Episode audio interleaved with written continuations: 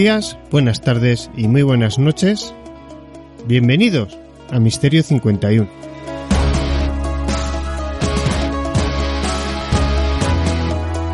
Bienvenidos una semana más a estas dos horitas de historias que ya sabéis, como digo siempre, historias de esas que compartimos entre nosotros. Muy, pero que muy interesantes. Y hoy, pues vamos a hablar de apariciones marianas. Pero lo vamos a hacer después. Hay unas noticias que me gustaría comentar con vosotros y lo vamos a hacer en estos primeros minutos, si os parece bien.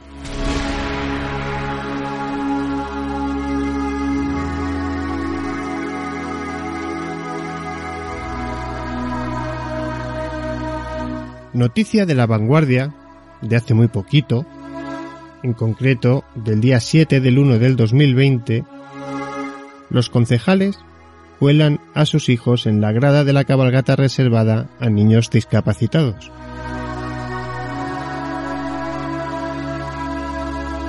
Bueno, es una noticia que se ha hecho interesante de, de, leer y de intentar entender por qué aquí nunca cambia nada. Al comentario de míralos en nuestra zona y tienen el morro de hacerse un selfie con el tío que les enchufó, varias personas, entre ellas una invidente, pues eh, se quedaban estupefactos al contemplar cómo los asientos de la primera fila, bueno, pues estaban ocupados por niños, como digo, que son los menos culpables, ¿no? Esto es todo, evidentemente, siempre son los padres los que los pusieron ahí. Pues niños que no tendrían ningún problema y que, bueno, pues pudieron disfrutar de la cabalgata en primera fila sentados y tan a gusto. Encima son unos asientos reservados, como decimos, para, bueno, pues para niños con, con problemas de cualquier tipo, ¿no?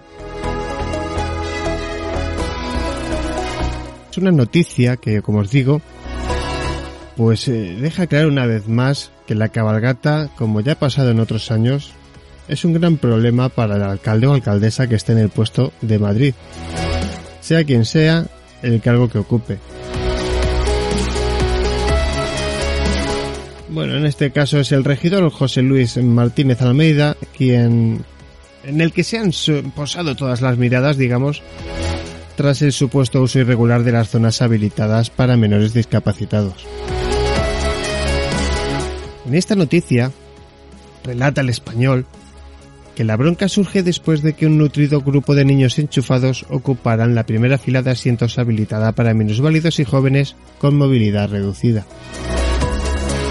Hay que recordar que ya en 2016, cuando la entonces alcaldesa Manuela Carmena decidió acabar con la tradición del Partido Popular desde la época de Alberto Ruth Gallardón de reservar 1.800 asientos exclusivos a lo largo del recorrido de la cabalgata, estos eran para personalidades del mundo de la política o del espectáculo.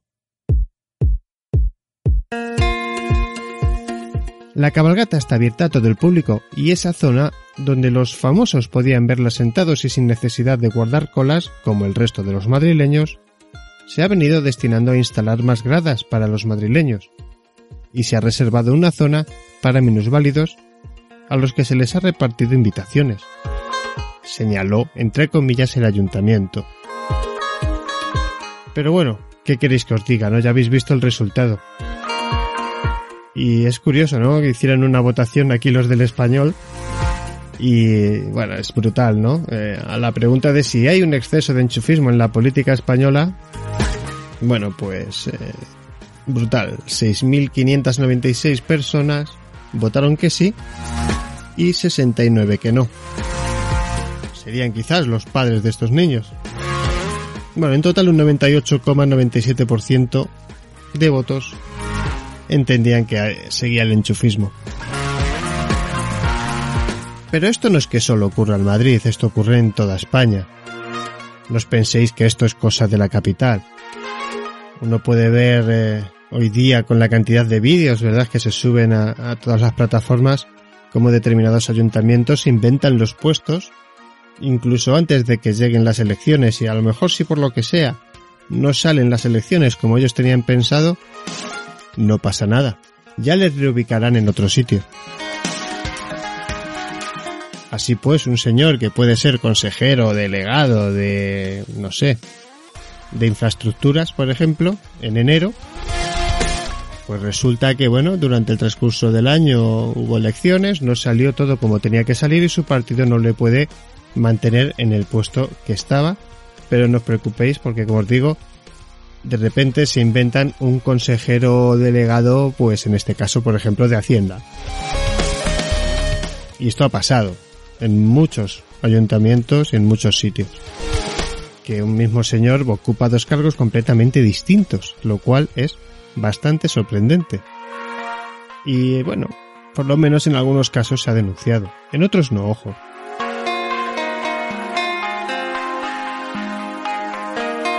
Parece ser que nos hemos empeñado en dividir y seguir abusando, ¿no? Del poder de, de determinados puestos que deberían de ser para y por el pueblo. Pero bueno, la historia no deja de repetirse una y otra vez. Se siguen subiendo los sueldos, se siguen manteniendo flotas de coches que no se pueden pagar, se siguen manteniendo una serie de comodidades y de puestos políticos que no deberían de existir. Hay una cantidad de asesores que no sirven absolutamente para nada. Hay un documental, no recuerdo ahora el título, bueno, no sé si es exactamente un documental, creo que es un programa de la sexta que hablaba sobre el absentismo ¿no? de determinados funcionarios a sus puestos de trabajo. Pero si esto se traslada a puestos más altos es aún más bestial. ¿Qué está pasando en este país con la política y con los puestos relacionados con ella? Es que parece ser que es llegar a estos cargos y quedarnos tan cómodos. Decir, bueno, ya he llegado hasta aquí, ahora a mantenerlo y a chupar del bote. Y si puedo ya meteré al primo de mi prima, al cuñado de, turno, ¿no? Y todas estas cosas que se llevan repitiendo una y otra vez a lo largo del tiempo.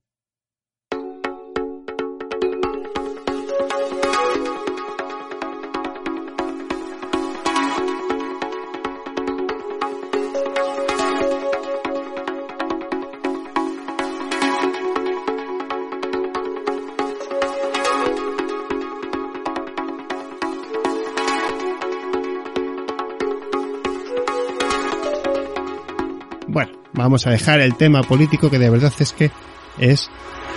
Bueno.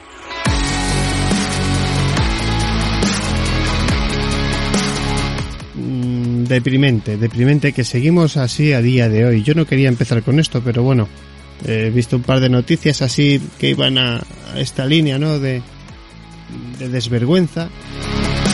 Y ya sabéis que estos primeros minutos muchas veces los usamos, ¿no? Para protestar un poco sobre este tipo de cosas.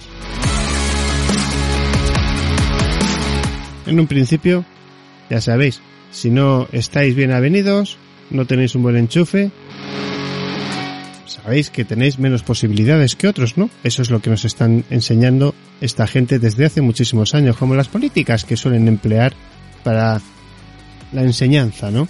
Que ese es otro gran problema. La enseñanza va muy, muy mal. Y encima depende un poco, ¿no? También de que partidos políticos estén en cada momento, en cada provincia. Otra cosa que se tenía que terminar ya de una vez. Es un tema muy interesante que luego también veremos cuando hablemos de, de nuestras apariciones marianas. Hoy hablaremos en especial de Mentiugore y el año en que comienza, es un año muy especial, 1981, es un año donde también se dieron competencias a una comunidad muy importante de este país. En cualquier caso, la política es algo que de verdad es deprimente. ¿No os habéis dado cuenta que nunca eh, hay un profesional adecuado para los puestos? Hoy día cualquiera puede llegar a cualquier puesto sin tener una formación, digamos, específica, ¿no? Y cuando, por ejemplo, en el caso de Pedro Baños, el, coronel Pedro Baños, que tenía que haber estado ocupando un cargo de importancia, relacionado con su profesión, bueno, pues fue bombardeado y masacrado en las redes sociales hasta que finalmente no pudo acceder a ese puesto, ¿no? Pero bueno, esto es algo que, que sigue pasando y seguirá pasando a día de hoy, ¿no? Y en los próximos años seguirá pasando. Tenemos que seguir buscándonos la vida, parece ser que cada uno a lo nuestro. Pero no debería de ser así. La unidad, el ser humano ha nacido para trabajar juntos, para estar en manadas, y no para estar separados según qué ideología o según qué ropa lleves o cuánto dinero tengas.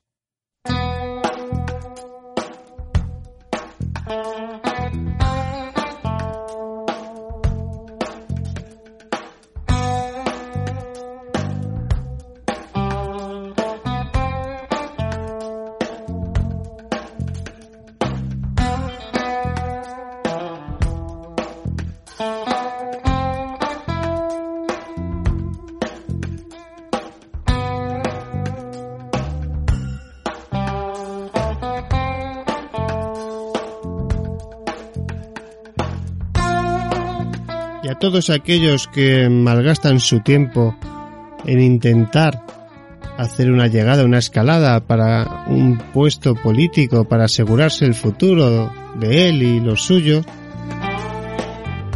pues que sepa que más tarde o más temprano la caída puede ser eh, muy grande y muy dura. Y que los políticos que de verdad, que seguro que los hay, estoy convencido de que los hay y muy buenos, lo que pasa es que como todo en la vida, em, parece ser que tienen bastantes problemas para hacer lo que les gusta, por lo que estudiaron, por lo que trabajaron.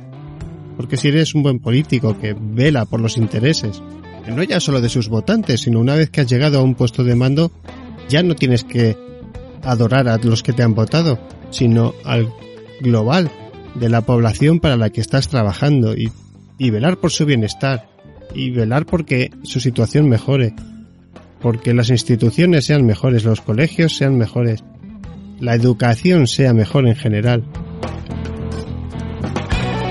Bueno, pues esta gente que, que de verdad lo hace por vocación se está encontrando pues eh, con muchísimos problemas, terminan dimitiendo, terminan dedicándose a otra cosa porque esto se ha convertido en un círculo cerrado, por no llamarlo de otra manera, para no herir sensibilidades, pero lo cierto es que es eh, un camarote de los hermanos más, ¿no? Diríamos, eh, del puro cachondeo, de la estafa, del robo y del amiguismo.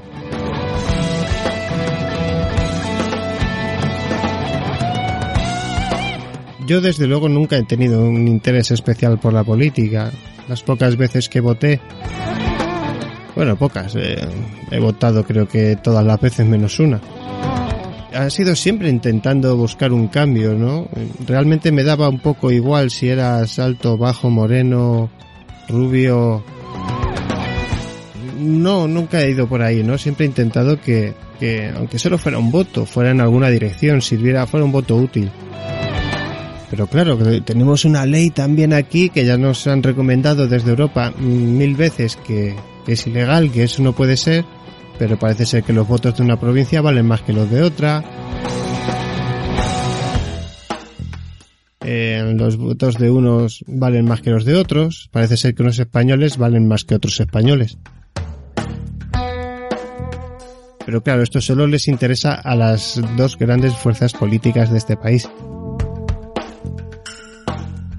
Y así nos va. Y así nos va.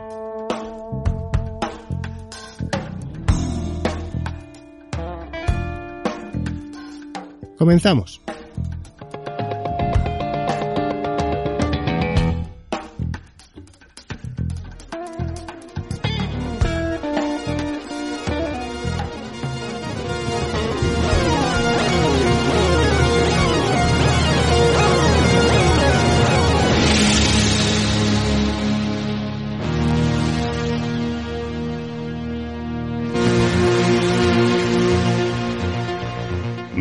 Misterio 51. Con David del Castillo.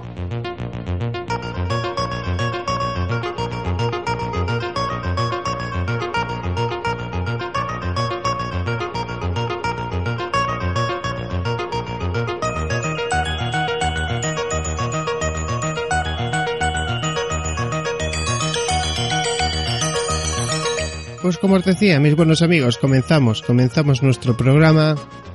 Dejamos la política a un lado, que de verdad es tediosa y aburrida y desesperante. Y vamos a tener un programa, como siempre, muy pero que muy interesante.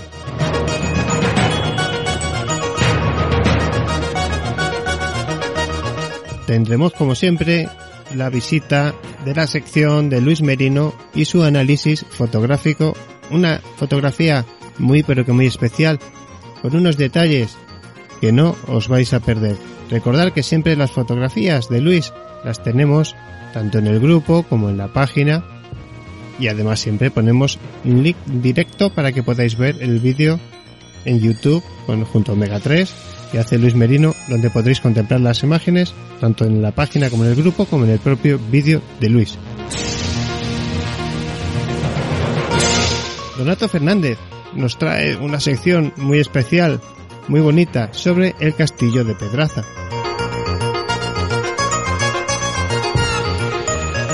Las leyendas nos visitan de la mano de Antonio Ceniza, como no podía ser de otra manera, y nos va a hablar de Kalachi, el pueblo donde sus habitantes caen dormidos sin motivo aparente. Cerrará nuestro programa, como siempre, que ya está de vuelta con esa garganta ya curada, nuestra compañera Nieves Guijarro, con su talismán marino, el bogavante.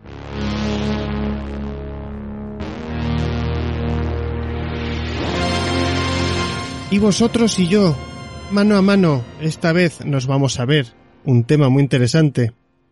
Apariciones marianas.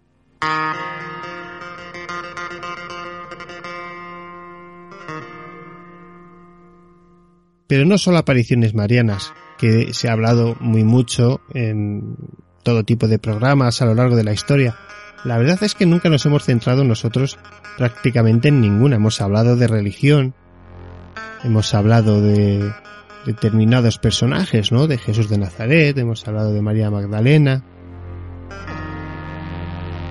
Pero ¿qué hay de las apariciones marianas? Y en especial en Medjugorje. Un sitio donde se juntan la política, ¿por qué no lo vamos a decir así? Los parques temáticos también, ¿por qué no? Se, parte de, de Medjugorje seguramente ya sea un parque temático a la hora de generar una ingente cantidad de dinero con, bueno, la parafernalia, el merchandising que se dan en este tipo de lugares. Pero ¿qué hay de esa danza del sol? Una danza del sol que aseguran muchísimos testigos haberla, haberla visto y además en el mismo lugar donde hay personas que no la apreciaban, no la veían y se han dado multitud de testimonios. Hablamos de los franciscanos como una orden que, estando en el momento y en el lugar acertados, siendo, digamos, ese frente de la iglesia la lucha, ¿no? Contra determinados poderes de la época, contra las dictaduras, ahí estaban aguantando el tirón, podríamos decirlo así. Y a lo mejor quizás es un hecho que vino a darles como una, una nueva fe, una nueva fuerza a mantenerse ahí. Y como no podía ser, también a enfrentarse luego a la propia iglesia. El bien, el mal, todo se se entrecruza en un crisol de situaciones muy extrañas que se dan en Medjugorje. Como os digo, no es una aparición normal y corriente. Hablamos de curaciones brutales a la hora de, de ser enfermos, quizás sin solución, y bueno, pues sí que se han curado, pero por completo, además, curaciones completas de enfermedades que quizás no es que no fueran a remitir o no tuvieran cura, sino que estaban ya desahuciados. Si no recuerdo mal el dato, yo creo que está ya por encima de los dos millones y medio de visitas anuales, por lo que la Iglesia ya tiene que torcer su mano y digamos que dar pie a que se sigan haciendo este tipo de visitas. Pero ¿por qué le importa tanto a la Iglesia y a su vez es el propio Papa el que desvirtúa de alguna manera estas apariciones?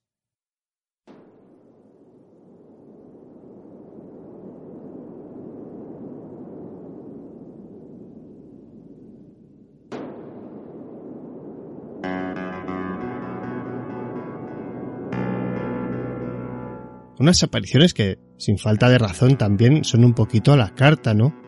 Quizás podríamos dividir, como veremos a lo largo de la noche, cómo hay unas apariciones con su sentido, con su forma, con su protocolo, podríamos decirlo de alguna manera, que van siguiendo unos pasos en los que podemos compararlos con otras, ¿no? Otras apariciones se van dando esos pasos y tienen una cierta dosis de realidad y de creencia brutal. Pero ¿cómo es posible que de repente todo eso se reconvierta en unas apariciones a la carta, prácticamente con agenda? ¿Verdad? ¿Mentira? ¿Estafa? Es que es alucinante, es un hecho que se lleva produciendo más de 30 años. Sí que es cierto que se han reducido un poco las apariciones, pero se siguen dando esos contactos, bueno, con estos, eh, bueno, iba a decir estos seis niños, pero que ya de niños no tienen nada, evidentemente, puesto que son bastante mayorcitos ya, están casados, tienen sus trabajos, de hecho creo que hay uno que vive ya en Estados Unidos, además, bien relacionado, casado con una Miss, bueno, creo que Creo que le ha ido muy bien, ¿no? Organizando viajes a Menjugore desde Estados Unidos. Pero en cualquier caso, es una aparición que lo tiene absolutamente todo para creer y todo también quizás para no creer. Pero lo que sí es cierto es que los que han ido y han sentido esa llamada, han sentido el poder de la conversión ha sido algo que les ha cambiado sus vidas. Vidas que hablamos de no que uno sea un poquito mejor, lo podríamos quizás relacionar con, con las experiencias, con las ECM, ¿no? Las experiencias eh, estas relacionadas cuando uno tiene eh, una sensación de que ha viajado, ¿no? Cuando se ha ido del cuerpo, donde tenía mucha paz, no quería volver, y bueno, los médicos lo consiguieron traer de vuelta, ¿no? Ese tipo de experiencias, bueno, pues eso se da en Menjugore. Una paz potentísima, tanto paz como tranquilidad, como amor. Se han dado exorcismos también un poco a la carta, en público. Ha habido épocas en las que ha intervenido el ejército. En plena guerra, ¿os acordáis? La guerra de los Balcanes se dice, hay testimonios de algunos militares, con el tema de los bombardeos, no sufrió ningún daño, mientras alrededor está como un auténtico queso de gruyere.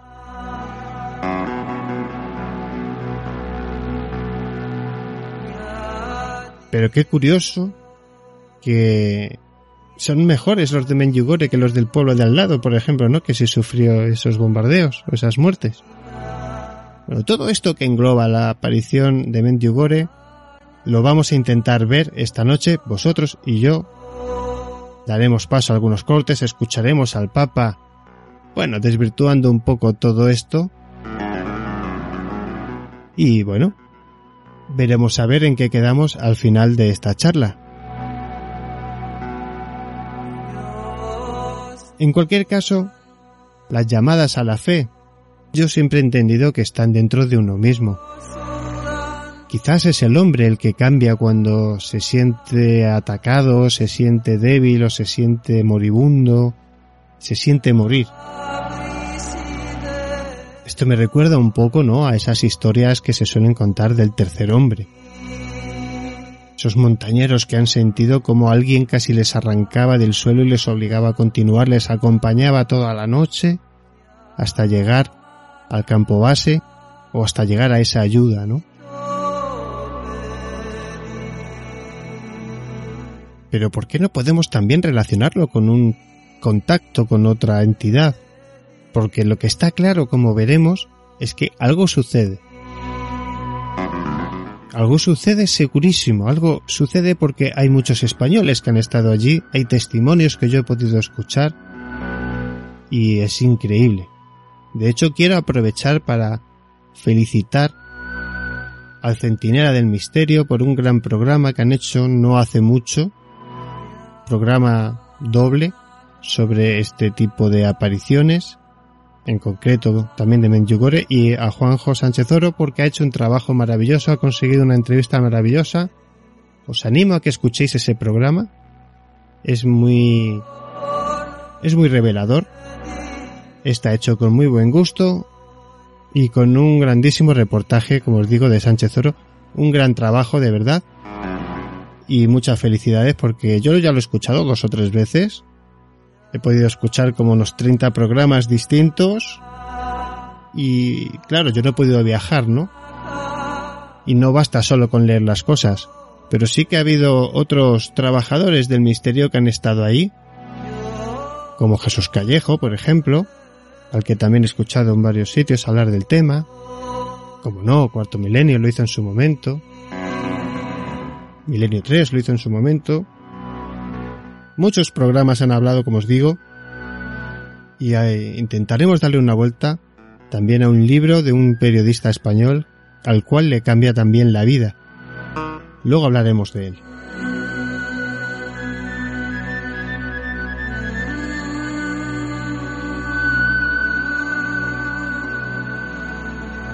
El caso es que existe, no existe. Es la Virgen. Es una entidad de otro lugar que, bueno, eh, como dicen algunos, ¿no? Que puede ser también que esa entidad entiende que el contacto ha de ser con algo relacionado, en este caso es a seis niños, como en casi todas las ocasiones o en grandes ocasiones, muchas de ellas son niños por eso se tiene que aparecer la figura de una madre, de una mujer. Una mujer que no podemos tampoco obviar que salen en muchas desapariciones donde los niños se han visto perdidos, además de edades muy pequeñas, y han sido cuidados por una entidad en forma de mujer, ¿no? Un matriarcado quizás que está regresando de distintas maneras, bueno, vamos a darle una vuelta a todo esto. Vamos a traer unos archivos de audio muy interesantes y ya veremos a qué idea llegamos.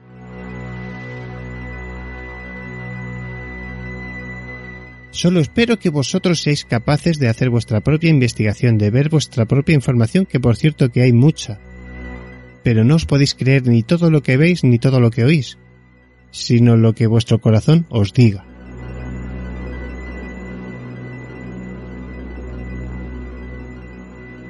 Estás escuchando Misterio 51 con David del Castillo.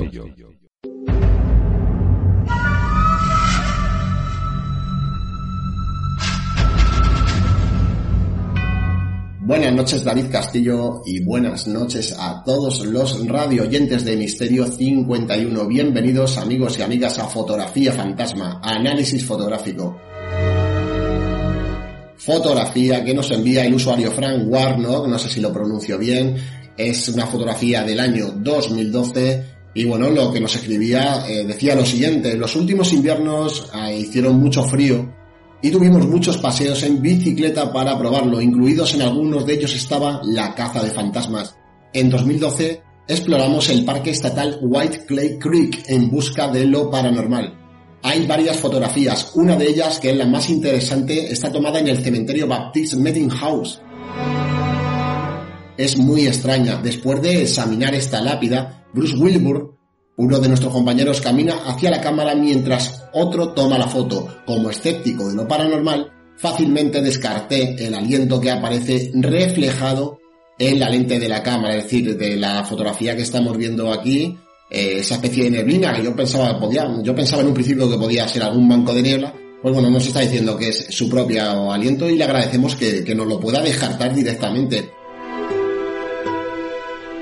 Sin embargo, nos dice, hay algo que no entendemos. En la lápida que tenemos justo eh, enfrente se forma una especie de haz de luz con una circunferencia y con forma de rombo en el interior. ¿Me podríais explicar cómo se ha formado eh, pues este rombo? Luego ya el, usuario mm, eh, Frank Warner nos comenta que, que, a continuación se dirigen hacia el norte, Clinton Road en West Milford, en allí donde eh, había montado en bicicleta en muchas ocasiones durante los últimos años y que también fue muy interesante. También nos recalcan que el resto de fotografías nos comentan que del resto de fotografías presuntamente se han visto extrañas criaturas en la zona, desde perros del infierno hasta monos e híbridos no identificables. Si no son de origen sobrenatural, se dice que fueron los animales sobrevivientes de Jungle Habitat, una atracción cercana abandonada en el año 1976. Bueno, Frank Warnock eh, le agradecemos mucho estas fotografías que nos han enviado de, sus paseos nocturnos por bicicleta, ¿no? A través de edificios abandonados, iglesias, cementerios. Y vamos a centrarnos, Frank, en, tu fotografía, en la cual eh, nos hacías ya el favor, como citaba anteriormente, de haber descartado esa neblina, la cual eh, agradecemos que digas que es el aliento del cámara que está tomando, pero nos dices que cómo es posible que haya surgido esa especie de rombito y además eh, nos aclarabas que habías echado eh, fotografías en otra clase de tumbas y que no habían aparecido ese, eh, no había aparecido esa, esa, luminosidad extraña, ¿no? Bien, pues yo estoy convencido que se trata de, del faro de una de las bicicletas, fíjate lo que os digo, reflejado en una de las tumbas. Y algunos os estaréis preguntando, ¿cómo es posible que refleje una luz en una piedra opaca? Bueno, pues es que no sabemos de qué material está, está, hecho esa tumba, ¿no? Ese monolito. Imaginaros que fuera mármol, ¿no? Por, poner un, ejemplo, porque no sabemos exactamente el material del que está formado. El mármol, al ser un eh, mineral brillante, reflejaría la luz de, de, una bicicleta o del flash de una cámara. Yo estoy convencido que del material del cual está formado ese monolito o esa tumba es precisamente brillante y nos permite devolver ese reflejo que en esta ocasión tiene forma circunferencial, pero con eh, un rombo en su interior lumínico o romboide, ¿no? Entonces yo creo que, que se trata de eso. Vamos a meter, no obstante, los filtros muy rápidamente para poder comprobar que efectivamente el cámara estaba totalmente quieto, por lo tanto no tenemos absolutamente nada de movimiento. Sí tenemos un fuerte aporte lumínico, que era lo que os señalaba, yo creo que como vuelvo a repetir, se trata del faro de una de las bicicletas más que del flash de la cámara, además de que está el flash de la cámara, claro que sí, pero yo creo que ese romboide es el, faro de una bicicleta sin grados de opacidad, con algunos eh, grados bastante visibles de transparencia, sin contornos definidos, sin proyección de sombra y, como digo, no estaríamos ante una anomalía física en un principio porque se trata de un reflejo y hablo de no anomalía física a lo que se ve reflejado. Lógicamente, el faro sí es físico. Entonces, bueno, yo creo que, se trata de eso, que curiosamente, oye, pues se ha formado una, una foto un tanto escalofriante si mezclamos el aliento del compañero que estaba lanzando la fotografía con ese aporte lumínico del faro de una bicicleta. Creo que se ha formado en ese monolito y no en otras tumbas, precisamente pues por la clase de material que está formado, que tiene que ser brillante y que reflejaría esa luz eh, a través de la lente de la cámara. Le damos las gracias a Frank Warnock por enviarnos estas increíbles fotografías de su paseo nocturnos con sus compañeros de noche por Clinton Road. Y bueno, oye, aquí en la península es difícil tomar fotografías dentro de los cementerios porque, hombre, ya sabéis que por seguridad a partir de las 8, 7 y media, incluso el horario de verano están cerrados, pero si tenéis la oportunidad de estar en otro país y estáis dentro de un cementerio y, oye, y lanzáis fotografías a las tumbas y aparece algo extraño, eh, pues ya sabéis cuál es el correo electrónico fotografiafantasma.gmail.com. Tenéis los enlaces de TCI Omega 4 Investiga en la descripción del vídeo. Y ahora nos despedimos de David Castillo, mandándote David un fortísimo abrazo, al igual que a todos los radio oyentes de Misterio 51. Recordaros a todos que estamos en las redes sociales Facebook y Twitter donde compartiremos estos vídeos que creamos y realizamos a través de YouTube. Muchas gracias amigos y amigas y nos vemos muy pronto.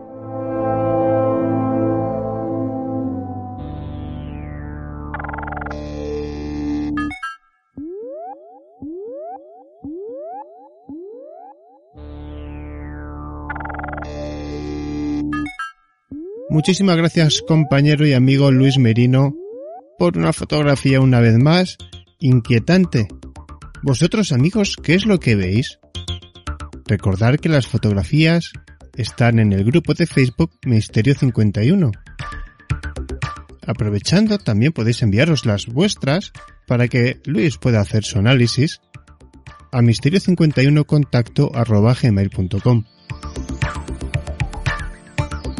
Viene un tema apasionante e inquietante a la vez, bastante icónico para aquellos que recuerdan aquellas historias de aquellos pueblos perdidos, aquellas películas que trataban de temas de desapariciones en pueblos y casos extraños, fenómenos paranormales o no que se podían dar en lugares de muy distinta factura. Aquellas miradas intensas. ¿Recordáis quién puede matar a un niño? Esos silencios con esa música tan estridente, a su vez que inquietante, que nos ponía los pelos como escarpias. Fenómenos magnéticos que dirían algunos a lo mejor. ¿Os acordáis de aquellas cuestas magnéticas? Hace unos años saltó a los medios aquella historia de un tramo de carretera cercano a la localidad de Ronda, en Málaga, donde los coches rodaban cuesta arriba en un punto muerto. Pero no es el único caso en el mundo en el que esto sucede. Por lo menos hay hasta un centenar de lugares donde se ha registrado el mismo efecto.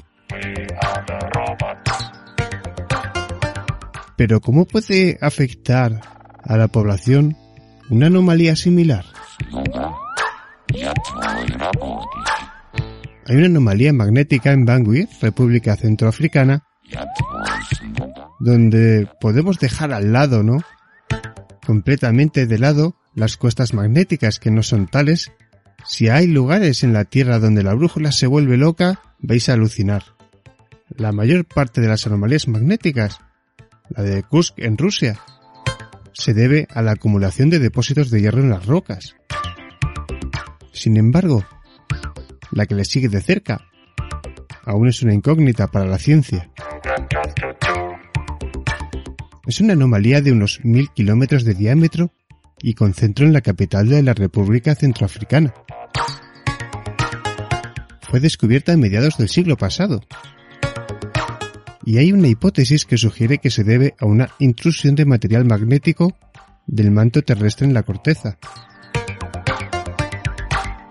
Pero hay un geofísico de la NASA, Patrick Taylor, y sus colaboradores, que creen que podría ser el producto de un impacto gigantesco de un asteroide hace más de mil millones de años. Pero por desgracia la dificultad y la inseguridad del país hace que este estudio sea muy difícil y se pueda llevar a cabo un análisis del fenómeno.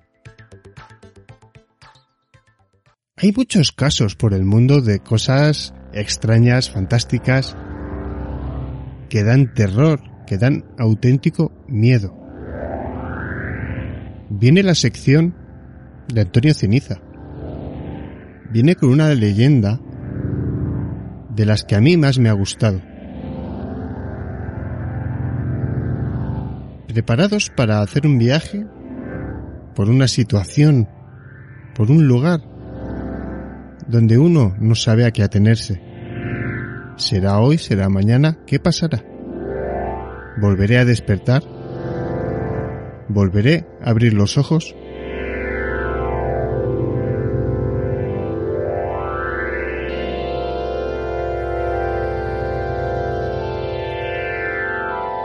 Hola amigos de Misterio 51. Bienvenidos a la sección Leyendas y Misterios de Antonio Ceniza. Hoy os voy a hablar de algo realmente curioso. De Kalachi, el pueblo donde sus habitantes caen dormidos sin motivo aparente. Imagínate un pueblo en lo más profundo de Kazajistán, a unos 500 kilómetros de la capital del país, Astana donde sus habitantes sufren una peculiar enfermedad. Se quedan dormidos de repente. No se trata de una cabezadita transitoria, sino de sueños que duran entre dos y seis días, y de los que despiertan sin recordar nada, confundidos y desorientados. Científicos de distintos países visitan la zona y son incapaces de encontrar ninguna explicación, por lo que solo queda una solución posible ante el peligro que supone caer en los brazos de Morfeo mientras se conduce o se realiza cualquier otra actividad, desalojar el pueblo y rezar para que la epidemia no se extienda.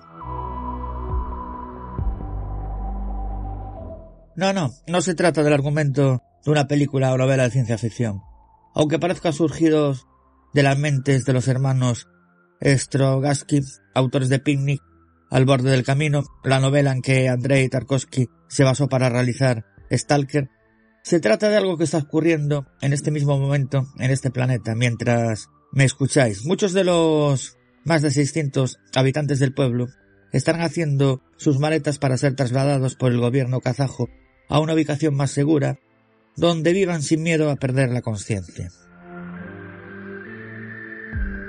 Nos vamos a Kalachi, a una región pequeña y recóndita de Kazajistán. Lo que ocurre aquí ha llamado la atención de todo el mundo. Parece el argumento de una novela de ciencia ficción. No hay duda, pero sus habitantes, sin embargo, lo viven como una auténtica película de terror. La razón. Imagina que estás inmerso en tus tareas cotidianas, en tus responsabilidades, y de pronto, sin saber muy bien cómo, caes dormido, sin más, y esta pérdida de conciencia puede durar horas o días, inquietante. ¿Queréis conocer más datos sobre el tema? Sin embargo, eso no es todo. Al despertar suelen padecer los siguientes síntomas. Náuseas, mareos, hipertensión, fatiga, desorientación, pérdida de memoria, alucinaciones visuales y migrañas. Mi cerebro se apagó, no recuerdo más. Esto es lo que suelen explicar las 152 personas que han sufrido este problema en Kalachi. Caen dormidos de pronto y sin razón alguna, despertándose al cabo de varias horas o días, zarandeados por amigos o familiares, preocupados a los que por alguna razón no les ocurre lo mismo, al menos de momento.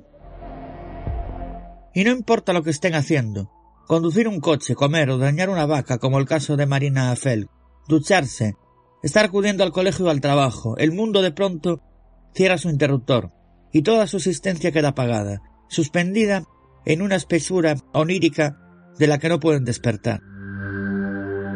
Imagínatelo durante unos segundos. ¿Puede haber algo más terrible?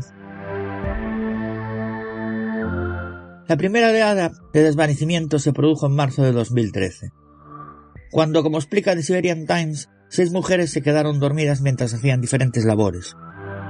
Aunque las autoridades consideraron que podía deberse al vodka de mala calidad, ninguna de ellas había ingerido alcohol.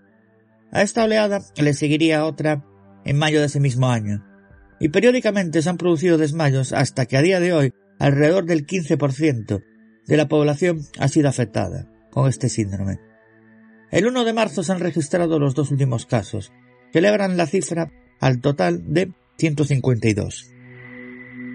Muchos han sido los medios de comunicación que se han desplazado hasta el remoto pueblo de Kalachi en los últimos dos años. El último ha sido The Guardian, que entre sus testimonios cuenta con el de Víctor Kazachenko, que se quedó dormido mientras conducía su motocicleta hasta un pueblo cercano. Mi cerebro se apagó, explica. Se acabó. No me acuerdo de nada. Esto ocurrió el 28 de agosto y el hombre no recobró la conciencia hasta el 2 de septiembre. Pero no le sorprendió, ya que había pasado por ello en otra ocasión, algo que también ha ocurrido con otros compatriotas. Es el caso de Marina Felk, una campesina de 50 años que fue interrogada por The Siberian Times. Estaba ordeñando a las vacas como siempre y me quedé dormida. Explicó al medio. No me acuerdo de nada. Solo que cuando me desperté estaba en un hospital y las enfermeras me sonreían. Fel tiene una importante laguna sobre lo ocurrido durante los dos días y noches que pasó dormida. Aunque las mujeres le dijeron que había intentado levantarse varias veces, preocupada porque tenía que ordeñar urgentemente sus vacas. El problema no se encuentra únicamente en el hecho de quedarse dormidos. Kazachenko explica cómo después de despertarse de su letargo, su presión sanguínea se disparó y se sentía incapaz de concentrarse. Durante seis semanas no supe qué hacer. Afecta tu mente. Otros síntomas son las náuseas, los mareos, la confusión, las pérdidas de memoria y los dolores de cabeza inaguantables. Dos niños que pasaron por el mismo trance admitieron haber sufrido alucinaciones. Se pone a dar vueltas y se queda quieto, tambaleándose, explica el padre de uno de los pequeños. Cuando gira la cabeza sus ojos se quedan clavados en lo que estaba mirando. Algunos habitantes del pueblo tienen miedo de haber enterrado vivo a uno de sus familiares, aparentemente muerto, antes de que la epidemia saliese a la luz. Los médicos diagnosticaron a aquellas que habían sufrido los desmayos con encefalopatías acompañadas por edemas, es decir, acumulación de líquidos en el tejido intercelular. ¿Qué pudo originarlo? Es mucho más difícil de averiguar. Pero desde luego no tiene nada que ver con la narcolepsia, caracterizada por la somnolencia diaria, pero que tan solo afecta a sus pacientes por breves periodos de tiempo. Si impactantes resultan estas historias, más lo es aún que las autoridades no hayan sido capaces de descubrir qué ocurre. Tan solo han descartado algunas posibilidades. No son los metales pesados ni el radón, por mucho que sus niveles sean más elevados que la media. Sin embargo, algunas casas de los afectados sí tienen niveles de monóxido de carbono diez veces superiores a lo normal. Aunque esto no termina de explicar lo ocurrido. A finales del año pasado se habían realizado 20.000 test clínicos y de laboratorio sobre el agua, la alimentación, el aire y el suelo de la comarca, sin resultados concluyentes. Según señalaba Tengri News, el gobierno ha pedido ayuda a autoridades extranjeras y es posible que los Centers for Disease Control and Prevention de Estados Unidos ya hayan mandado a sus especialistas. Uno de los miedos que suelen padecer estas personas es que piensen que han fallecido y que en consecuencia les entierren vivos. Un miedo aparentemente irracional, pero comprensible a la vez, dado lo inusual del caso. ¿Pero a qué se debe este extraño fenómeno? ¿Qué dicen los expertos? La verdad es que se han realizado, como dijimos antes, más de 20.000 test infinidad de pruebas, análisis médicos y científicos al agua, a la tierra, a los, a los alimentos. Coralia hay cerca de 500 habitantes y desde que se inició este problema el 28 de agosto de 2014 son 152 las personas que lo han sufrido. No es narcolepsia, como dijimos antes. No hay escapes de monóxido de carbono, ni nadie ingiere vodka de mala calidad, como solían decir algunos medios con algo de ironía. Ahora bien, sí existe una teoría que muchos vecinos de la zona defienden, y tiene que ver con una antigua mina de uranio abandonado. Es la mina de Krasnogorsk, ahora sin uso, pero que en el pasado, en los años de esplendor de la antigua Unión Soviética, sirvió de alimento para numerosas centrales nucleares. Hoy en día, esta mina abre sus túneles con lóbrego misterio, arrancando de sus profundidades vientos cargados de veneno, de radiación y extraños olores que la mayoría asocian ya con lo que está ocurriendo. De momento nadie se atreve a dar una conclusión clara. Las autoridades han ordenado que los habitantes de Kalachi abandonen el pueblo para ser realojados en ciudades vecinas, mientras llegan a la región especialistas del Center for Disease and Control de Estados Unidos para averiguar el origen de este problema. Sin embargo, hay algún que otro habitante de Kalachi que se niega por completo a dejar su hogar. Ese enemigo invisible parece no vencer de momento el orgullo o el miedo de todos sus vecinos, mientras estaremos pendientes de lo que ocurre, especulando, sacando nuestras propias conclusiones. Y hasta aquí mi sección por el día de hoy. Recordaros que me podéis encontrar en los blogs leyendaseceniza.wordpress.com en el blog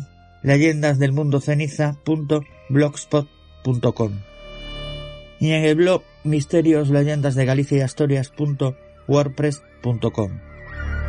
También estamos en la página web del grupo de investigación Misterios Galicia, que es misteriosgalicia.6te.net.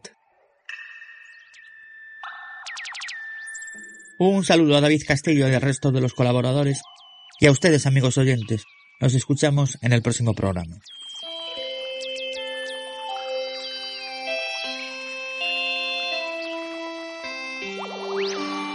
¿Y tú, qué piensas?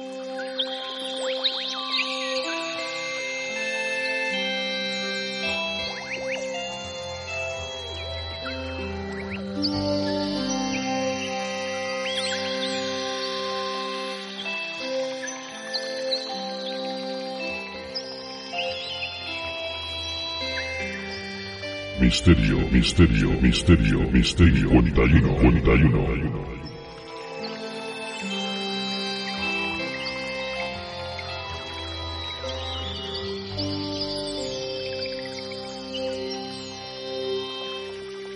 Durante casi 37 años en Menjugorje, una ciudad de Bosnia-Herzegovina, seis videntes afirman que la Santísima Virgen, o como allí la llaman la Gospa, se desaparece todos los días. Desde el 24 de junio de 1981.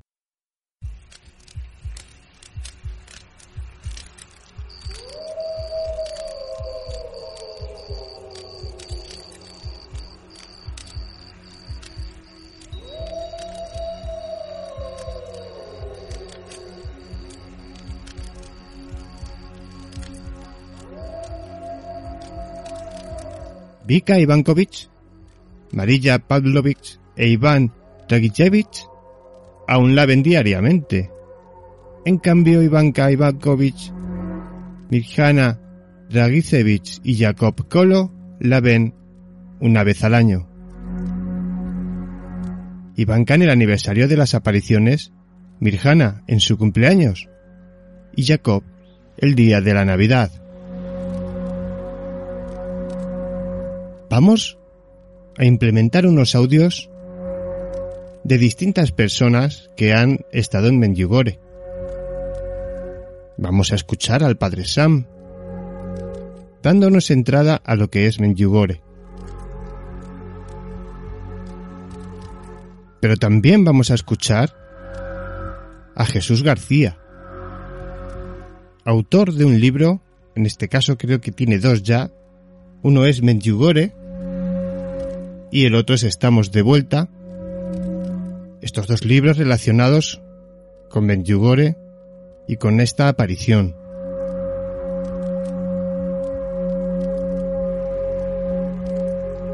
Vamos a ir escuchando una vivencia muy interesante de la propia voz de Jesús, un audio extraído de una de las presentaciones de su libro.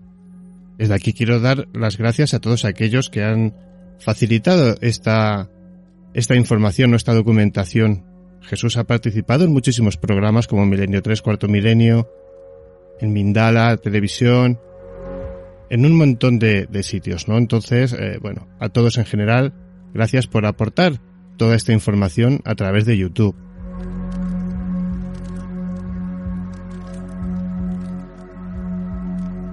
Escuchamos al Padre Sam.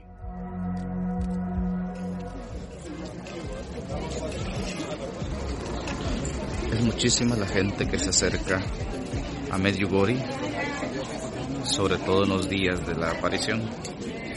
Con razón este sitio ha sido llamado la Nueva Jerusalén, por la cantidad de peregrinaciones que aquí se dan.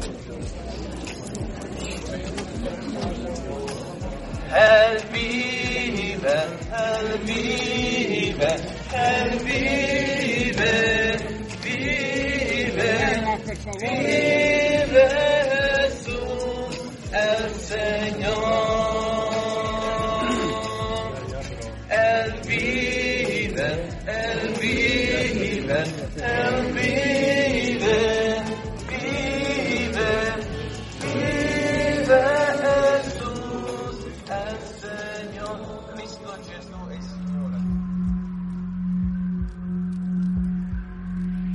El Nuevo Jerusalén. Ahí es nada, ¿eh? El Nuevo Jerusalén nos decía el padre Sam. Bueno, escuchábamos esos cánticos. Cualquiera que pueda viajar a Medjugorje se va a ver imbuido de, de un merchandising que quizás va a chocar con lo que puede llegar a sentir después. Pero ¿cómo comienza esta historia? ¿Cómo comienza esta aventura, esta aparición de estos chicos? en 1981. Medjugorje es un, un pueblecito situado al sur de Bosnia y Herzegovina. Bosnia y Herzegovina es, eh, formaba parte de la antigua Yugoslavia, como sabéis. Cuando cae el comunismo, la antigua Yugoslavia se, se divide en seis partes y como sabéis, como recordaréis algunos, eh, sufrieron en Bosnia y Herzegovina, que es un país pequeñito de cuatro millones de habitantes, una guerra civil atroz, una guerra civil a tres bandos. Por un lado estaban los propiamente, los que propiamente se llaman bosnios, que son de religión musulmana, la población croata de Bosnia, que son católicos, y la población serbia, que son de religión ortodoxa. Y fue una guerra civil atroz. La mayoría de la población es musulmana en este, en este país, pero también conviven los otros dos pueblos, como digo, en, en, en una, en número inferior. Y, y Medjugorje es un pequeño pueblecito de campesinos, de aldeanos, de gente que se dedica al campo, como, como tantos otros.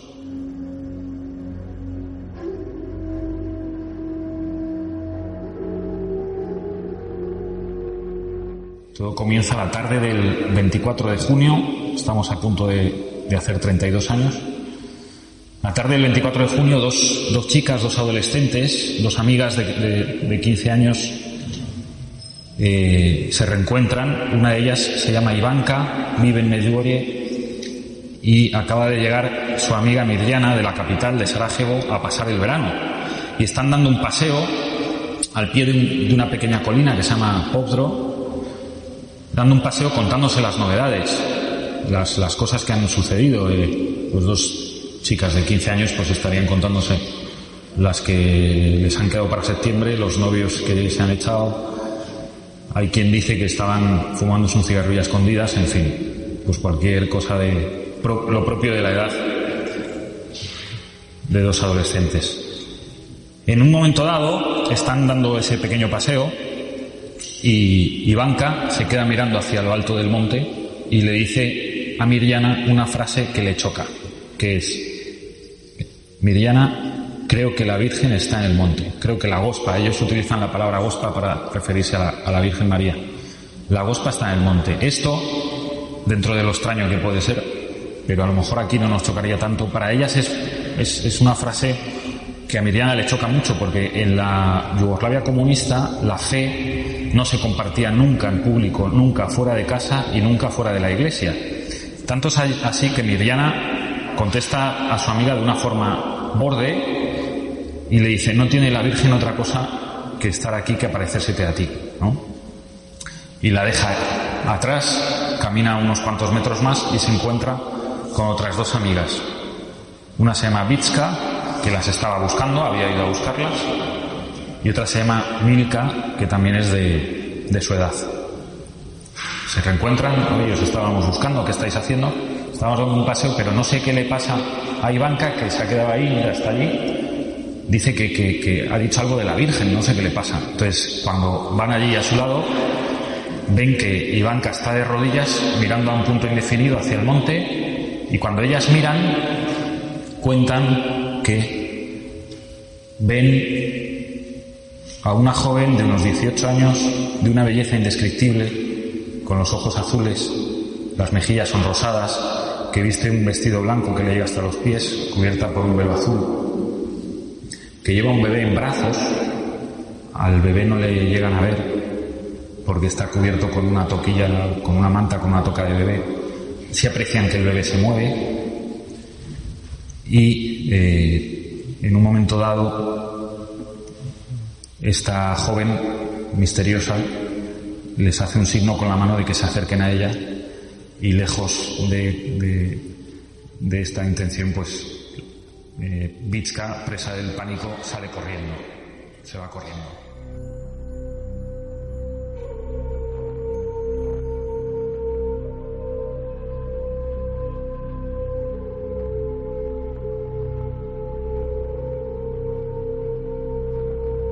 El 25 de junio, ya un día después, los chicos acordarían encontrarse en el mismo lugar donde la Virgen se había aparecido el día anterior.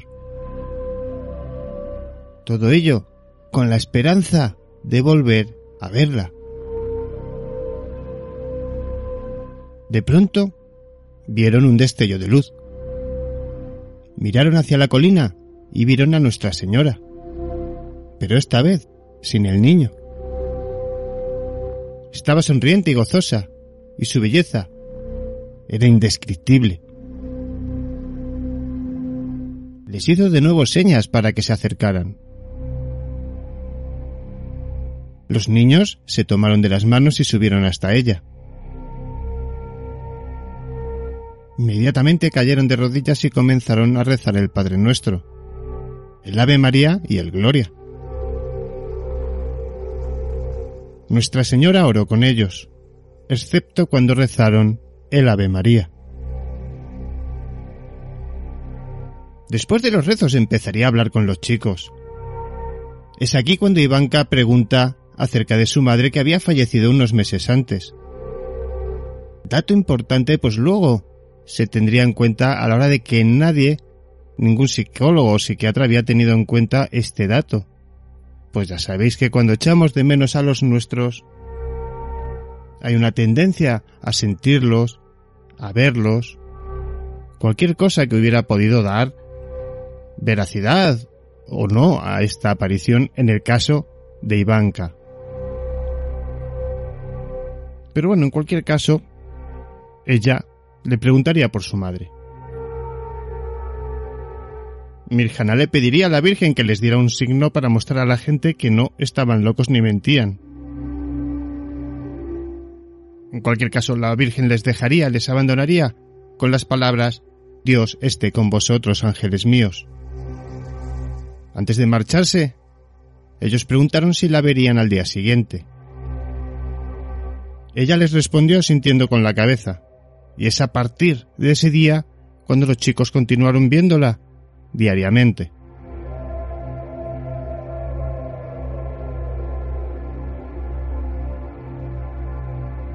Avanzamos en el tiempo y veremos cómo intervienen en este caso las fuerzas militares. Se empieza a interrogar, se empiezan a hacer pruebas. Ya os digo, vamos a resumirlo un poquito porque no nos vamos a centrar en el caso en sí que ya es bastante conocido. Es cuando al padre franciscano también se le detiene, está un año y medio en la cárcel, y empieza esa polémica entre franciscanos y la Iglesia. Evidentemente, como todo en la vida, la Iglesia se quiere hacer cargo de esta situación y los franciscanos se niegan, pues durante todos los primeros tiempos de esta aparición han sido ellos los que han gestionado este asunto junto con sus superiores. Pero vamos a escuchar a Fátima y a Juanjo Sánchez Oro, colaboradores de, del programa El Centinela del Misterio, con su presentador Carlos Bustos, que han hecho un gran trabajo de, creo que duran unas cuatro horas en dos programas, sobre este asunto de Menjugore, como os decía, escucharlo, porque es un programa muy bien hecho, muy revelador y con gran cantidad de información. De nuevo, de verdad, muchísimas gracias porque nosotros vamos a extraer algunos cortes, así no os lo tengo yo que traducir todo, como digamos, para que podáis entender en, bueno, nosotros lo vamos a hacer en una hora, un poquito cómo se dan algunos asuntos. Pero ahora vamos a escuchar a Fátima y a Juanjo hablar de este asunto de los franciscanos. Se comenta que los franciscanos están con el régimen de Hitler, pero es que los franciscanos en esa época vivieron desde el siglo XIV eh, cantidad de, de, acusaciones y les quitaron siempre, siempre, siempre eh, todos los templos. O sea, quiero decir, los franciscanos ahí eran los supervivientes en esa zona desde el siglo XIV. Por lo cual eh, creo que el régimen eh, comunista lo que hace es aprovecharse para estar en contra de ellos después de todo esto. Es que claro, por otro lado tienes la otra cara, como tú bien señalas, de sacrificio de los franciscanos durante el periodo turco. Claro, es decir, ha y sido antes la con los única- musulmanes. Sí, es que antes, o sea, el, eh, la Iglesia Católica se ha hecho presente en esta zona fundamentalmente a través de los franciscanos. Posteriormente, en los tiempos más duros han estado, eran los franciscanos eran como los marines del Papa colocados ahí en esa zona, para entendernos.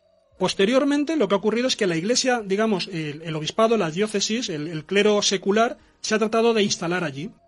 Pero tradicionalmente las parroquias de esta zona estaban siempre en manos de los franciscanos. Claro, los franciscanos responden en la gestión de las parroquias directamente ante sus superiores de la provincia franciscana. Y cuando llega el obispo en Mostar y quiere montar, digamos, la diócesis y gestionar las parroquias, se encuentra con que esas parroquias no siguen su obediencia. Entonces tenemos también aquí como dos estructuras de poder eclesiástico que van un poco en paralelo. El obispo dice, no, a partir de ahora los parroquianos de estas parroquias que antes, digamos, están administradas por los franciscanos, tienen que obedecer a mis clérigos. Y los franciscanos dicen, no, porque aquí tradicionalmente nosotros hemos prescindido de la autoridad del obispo y nos hemos guiado por nuestra propia orden. Por, los superiores de la propia orden. Y a los únicos que debemos rendir cuentas es a los superiores de nuestra orden. Entonces, claro, aquí ya tenemos una disputa también en cómo la gestión del día a día de los parroquianos, ¿no? de, lo que es el, el rebaño católico, de quién tiene que prevalecer sobre esos creyentes o no. Y esto, esta tensión también se va a manifestar aquí en las apariciones. Y es un poco también lo que está en el trasfondo de- del asunto y de la postura del obispo de por qué dice que realmente estas apariciones son falsas.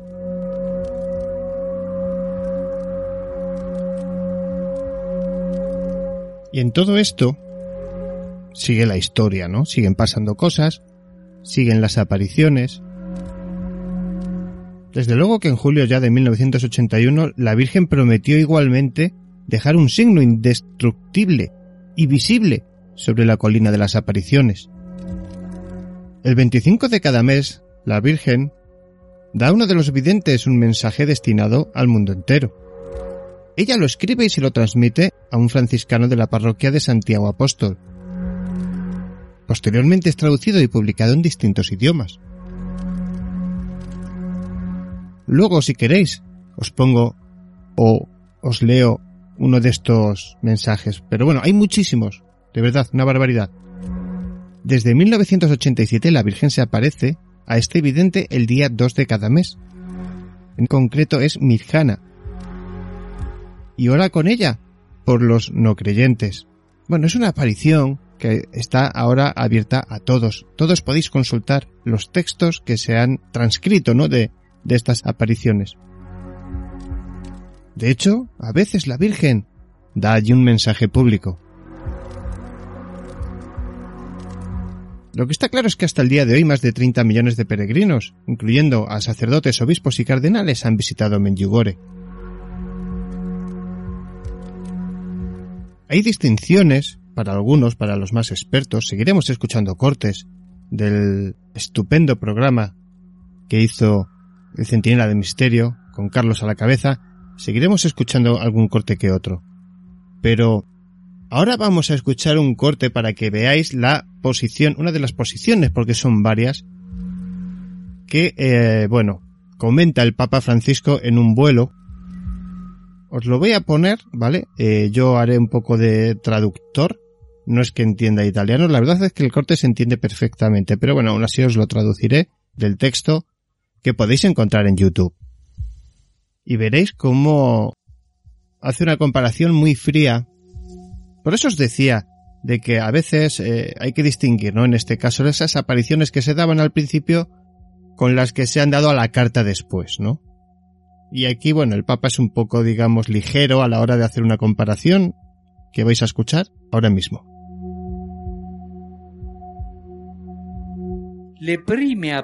Sobre las primeras apariciones, cuando los videntes eran niños, el informe más o menos dice que se debe continuar investigando.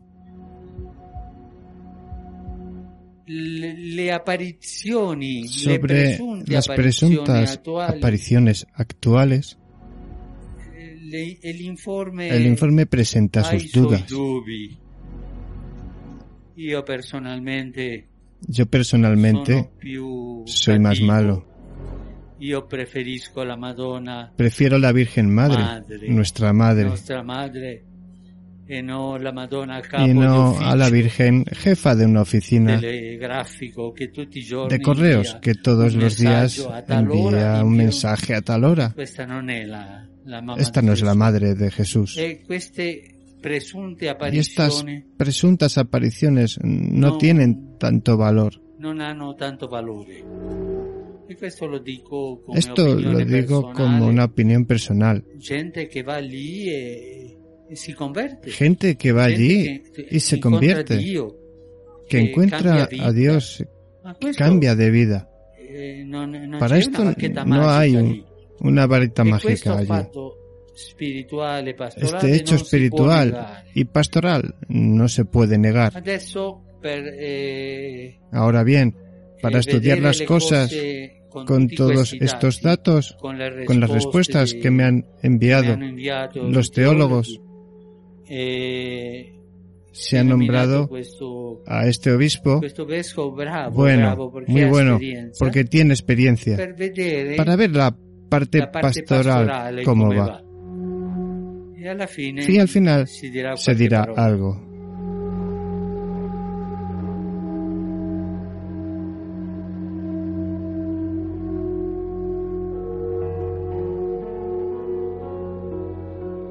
Como veis, ha sido una comparativa un tanto ligera por parte de el Santo Padre.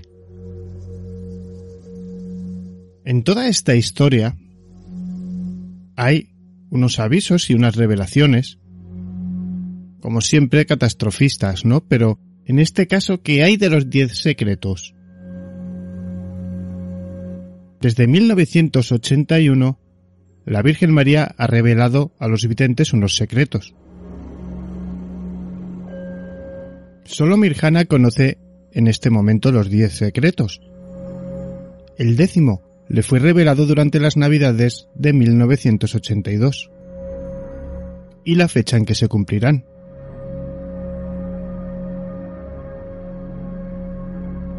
Los demás videntes no los conocen todos, sino que van accediendo a ellos progresivamente. No se sabe si los diez secretos son los mismos para todos los videntes, ni ellos mismos lo saben.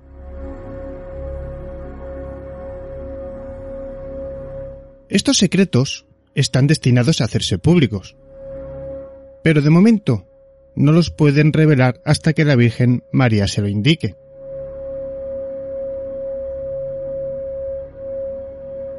Mirjana confía a unos peregrinos italianos cómo se hará la revelación de los secretos.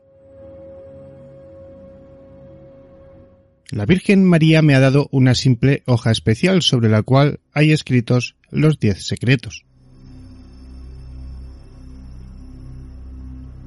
Es de un material que no se puede describir. No es papel ni tela.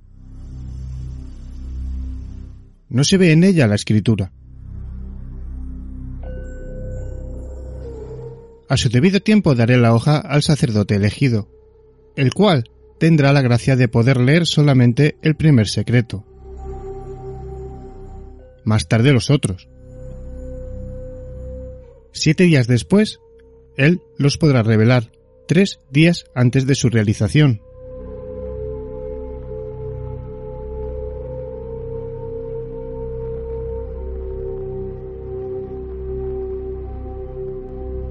Pero Mirjana revela al padre Tomislav Blasik en un coloquio posterior lo siguiente.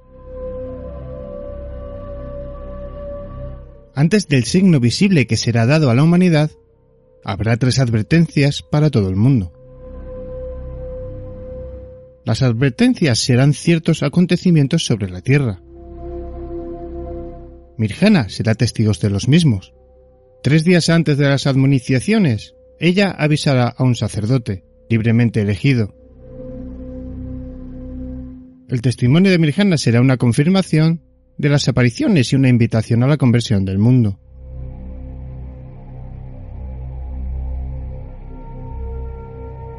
Tras las amonestaciones vendrá el signo visible sobre el lugar de las apariciones en Medjugorje, para toda la humanidad. El signo será dado como el testimonio de las apariciones y una llamada a la fe. Los secretos noveno y décimo son graves. Representan un castigo por los pecados del mundo. El castigo es inevitable, ya que no se puede esperar la conversión del mundo entero. Pero puede ser mitigado por la oración y la penitencia, pero no puede ser suprimido. Un mal que amenaza al mundo. Según el secreto séptimo, ha desaparecido gracias a la oración y al ayuno. Es por eso que la Virgen continúa invitando a la oración y al ayuno.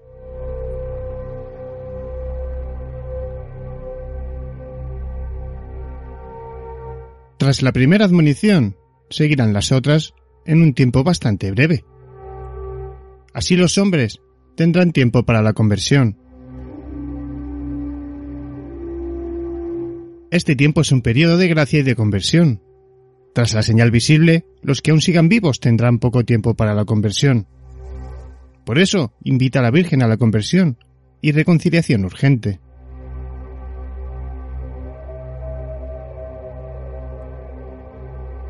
La invitación a la oración y a la penitencia está destinada a alejar los males y la guerra, y sobre todo a salvar las almas. Según Mirjana nos hallamos próximos a los acontecimientos vaticinados por la Virgen. En nombre de esa experiencia, Mirjana lanza unas palabras a la humanidad y dice que convertíos con toda rapidez y abrid vuestros corazones a Dios. ¿Vosotros qué pensáis?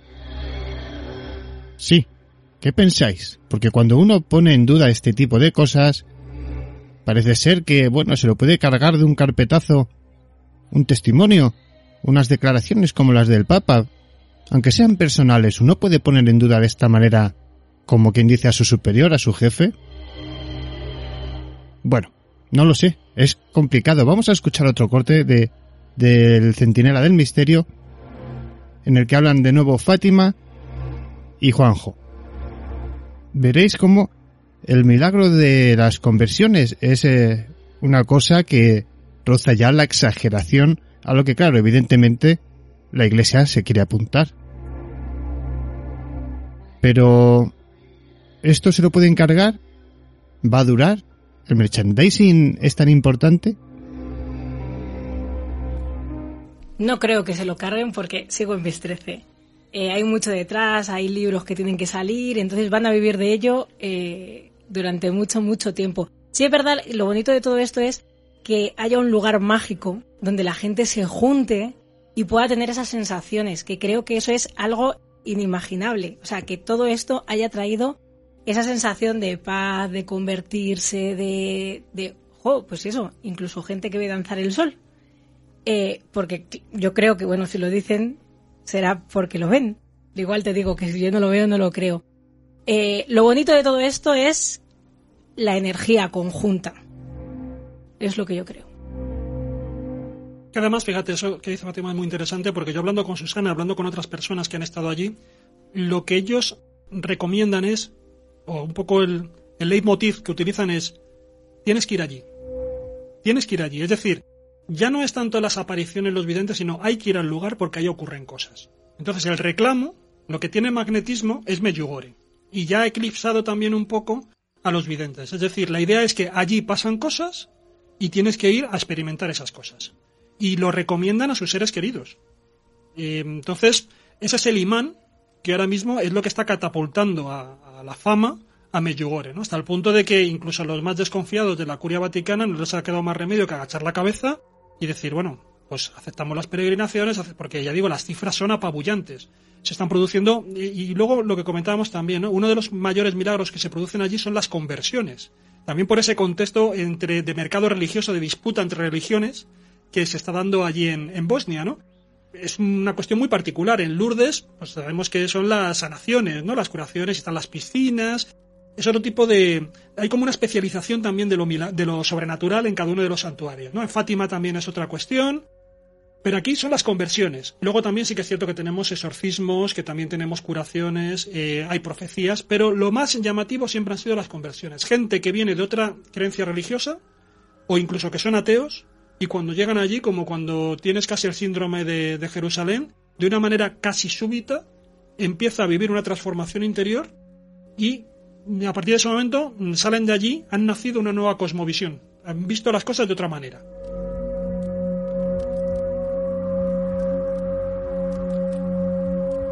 De nuevo, muchas gracias al Centinela del Misterio.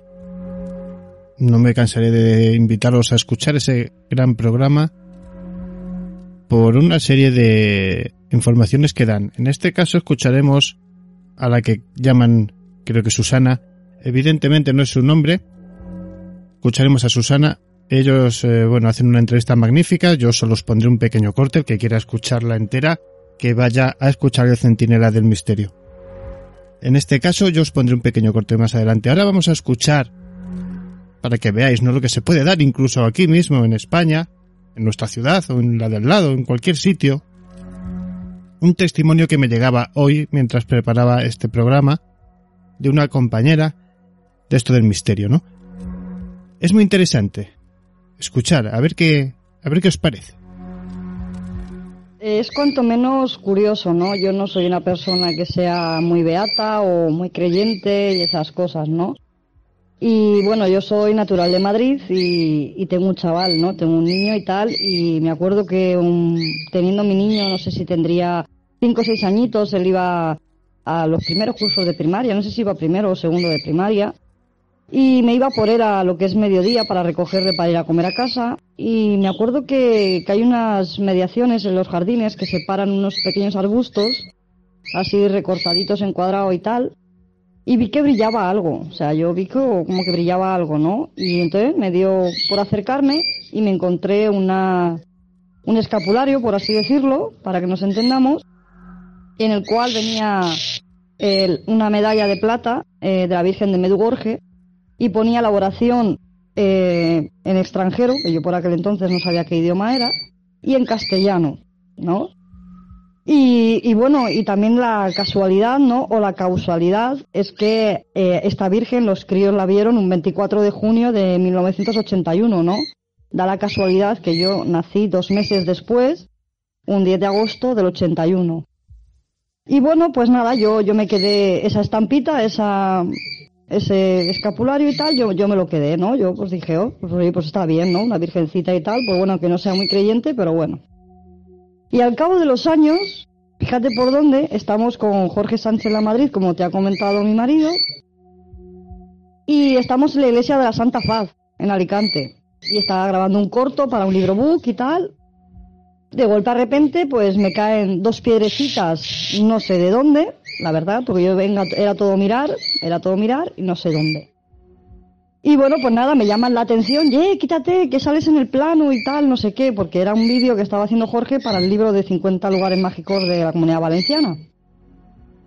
Y nada, me quito del plano, porque yo estaba tonta mirando de dónde me había caído eso, y me habían dado en el hombro dos piedras pequeñitas y tal, y bueno, pues nada, me voy a la, a la bancada de detrás de lo que es la pequeñita iglesia, porque tampoco es muy grande. De esto de que me da por, por mirar en el banco, y al sentarme en el banco me veo un folleto en el cual pone eh, Virgen de Medjugorje. Digo, ¿será verdad? Después de ocho o nueve años otra vez me encuentro con esta Virgen. ¿Qué porras pasará? ¿O qué tengo que hacer yo? Porque no es lógico. Y resulta que cojo el folleto, me pongo a mirarlo por encima y veo que es que una mujer, eh, una monja, llamada Emmanuel, eh, le da culto allí en Francia a esta Virgen, a la Virgen de Medjugorje. Entonces así, a grosso modo, es lo que te puedo contar y demás.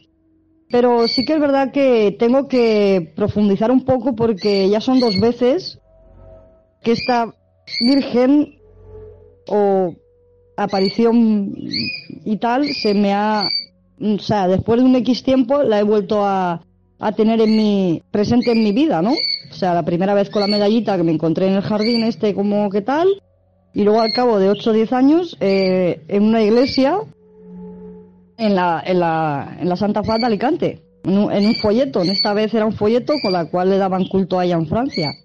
Y eso es lo que te puedo, te puedo contar, pero que es muy curioso que, que dos veces en mi vida me haya tropezado con Medugorje. ¿Cómo se os queda el cuerpo? Yo siempre digo que la fe es algo muy, muy fuerte, es una convicción, es un hecho real que existe dentro de nosotros, sea en el sentido que sea. Lo que está claro es que cuando viene a nuestro encuentro, la vida cambia. en esta persona, por ejemplo, algo está cambiando seguramente. Pueden ser esas señales de las que hablamos a veces que no hacemos caso habitualmente en el día a día, pero están ahí como queriendo decirnos algo. No es lo mismo girar a la izquierda en tal calle o girar a la derecha, nuestro camino cambia, nuestro sentido del día a día cambia, no sabemos qué va a pasar después, ¿no? La fe en Medjugorje, las conversiones, está siendo de una escalada eh, sin igual. Sin igual en ninguna de las apariciones. Pero en cualquier caso, vamos a escuchar otro corte ahora de, de esta chica que llaman, creo que es Susana, como os decía, del programa del Centinela del Misterio, el cual creo que ponen 8 o 9 cortes.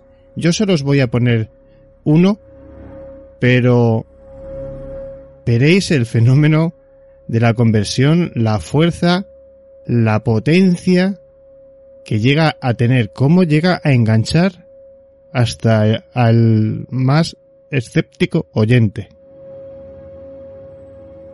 En Medjugorje fue cuando la primera vez que oí hablar de del diablo y, y de que creo que de verdad existe. O sea, yo en Medjugorje vi gente, eh, vi una chica que, bueno, pues me, me- dijo sacerdote, o sea, tiene, tiene el diablo dentro, o sea, de hecho le van a hacer un exorcismo esta noche y fue, y sé que esa noche le hicieron un exorcismo. Una chica que sus padres estaban todo el día con la ouija y todas las gaitas y que al final el diablo no se metió en ellos, se metió en la vida de su hija, era una niña sanísima y de repente, pues bueno, pues de estas personas con el ojo como bizco, pero con una mirada loca, que grita, bueno, pues como las películas del exorcismo, pues, pues, pues tal cual. En las dos peregrinaciones a Medjugorje he visto esos casos.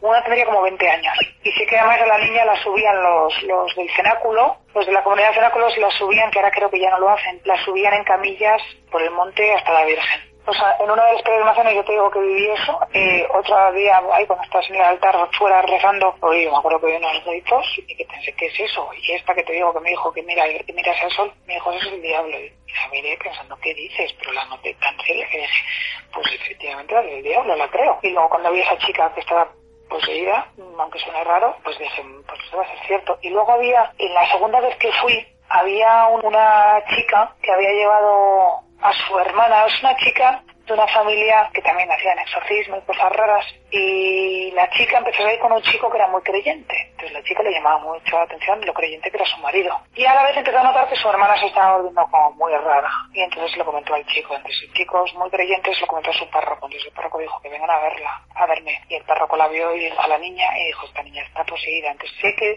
esa familia en mi segunda peregrinación también fue a Medjugorje para intentar hacer un exorcismo y liberar a la niña. No sé si se lo hicieron o no pero sé que la familia estaba preocupadísima que habían jugado con, con la ouija con, con miles de cosas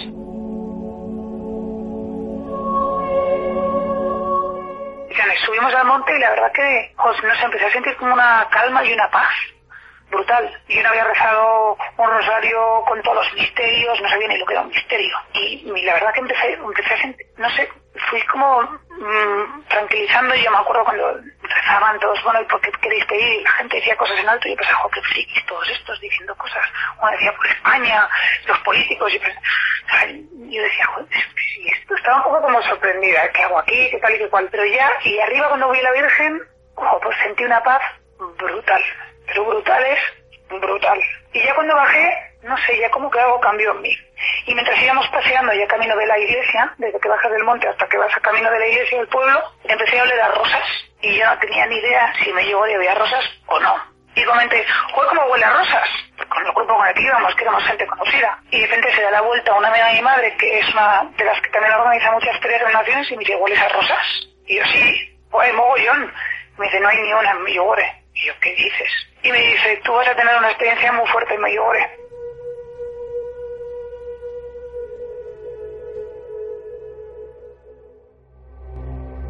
Impresionante testimonio del que de nuevo muchísimas gracias al equipo del Centinela del Misterio, a todos porque es un trabajo magnífico. De nuevo indicaros que podéis escuchar este testimonio completo, que es bastante más completo y tiene cosas mucho más importantes en, en su propio programa, que evidentemente no podíamos poner aquí todo, ¿no? De verdad, animaros a escuchar el Centinela del Misterio un grandísimo programa y para aquellos que os vayáis a escuchar y veréis que hay un tocayo al que quiero mandar un saludo desde aquí a David Castillo que es el técnico de sonido del programa, no soy yo, ni él soy yo, ni yo soy él, ¿no? Como diría la canción. Bueno, desde aquí un fuerte abrazo a todo el equipo del Centinela del Misterio por, bueno, y fe- felicitaros, ¿no? Ha sido un gran programa, lo he pasado muy bien escuchándolo y aprendiendo mucho de, del trabajo de Sánchez Oro. Bueno, nosotros continuamos con nuestro programa. Vamos despidiendo el tema de las apariciones marianas, en este caso de Medjugorje, con los fenómenos extraordinarios que, como se ha podido escuchar en alguna de estas grabaciones, hablaba, por ejemplo, de la danza del sol y unas cuantas cosas más, ¿no? En este caso, las apariciones fueron poco a poco acompañadas, ¿no? de una serie de fenómenos que la misma Virgen describe como señales que han de confirmar en la fe a los creyentes y ayudar a los que no la tienen. El 2 de agosto del 81, todas las personas de allí vieron la danza del sol. Un fenómeno que se repetiría en varias ocasiones. Evidentemente, como os dije al principio, no para toda la gente, no todos fueron testigos de esto. Lo cual da mucho que pensar.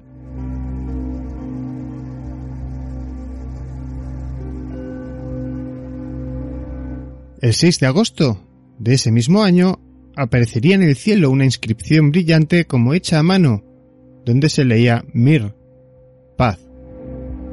Esta visión apareció varias veces y duró cada vez en torno a los 10 minutos.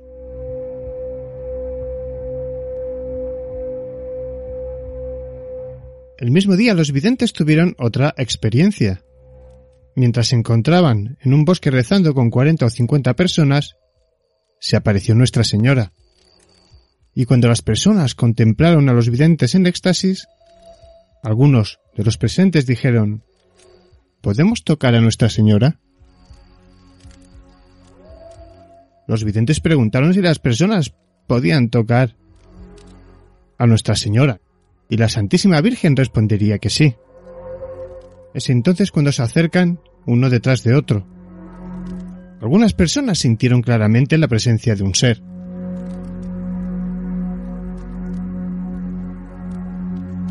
Después de la visión, la vidente, Marija, se puso a llorar. Un hombre la preguntaría por qué. A lo que ella responde, porque habéis ensuciado Nuestra Señora. Explicaría la vidente que algunas personas cuando se acercaban y la tocaban, le ensuciaban el vestido. Entonces la vidente preguntó, ¿Cómo te han ensuciado el vestido? A lo que respondería la señora, me han ensuciado los que viven en pecado. Di a las personas que se confiesen y reparen sus pecados. Como veis, amigos míos, son unos fenómenos increíbles. Desde luego que hay cantidad de testimonios de una serie de hechos auténticamente brutales. Hoy los llamaríamos virales si lo viéramos en cualquier vídeo.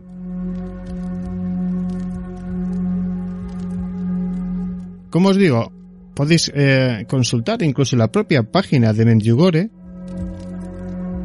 y veréis la cantidad de mensajes que hay de la Virgen, muchísimos. Fenómenos extraños, la danza del sol, como os decía, muchos aseguran que ese sol gira y ofrece unos movimientos que, de, fijaos, de la realidad de cada uno, ¿no? Que si fueran reales esos movimientos del sol, automáticamente la Tierra quedaría destruida, ¿no? En ese mismo instante.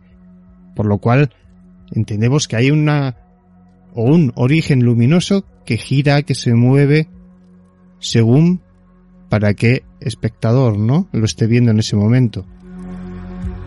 El observador es el que acentúa quizás esa visión.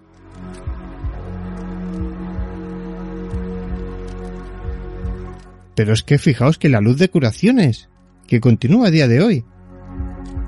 De hecho, se registraron, por ejemplo, en 1990 más de 320 casos. En el 96, la cifra ya ascendía a más de 500. Estas han de cumplir siempre ciertos requisitos exigidos por la ciencia, que son primero, que la curación sea inmediata, que la curación sea irreversible, que la curación sea total y que no pueda ser llevada a cabo con los medios y conocimientos médicos actuales. Pero lo más importante es la transformación de los espíritus que Menjugore tiene la virtud de producir.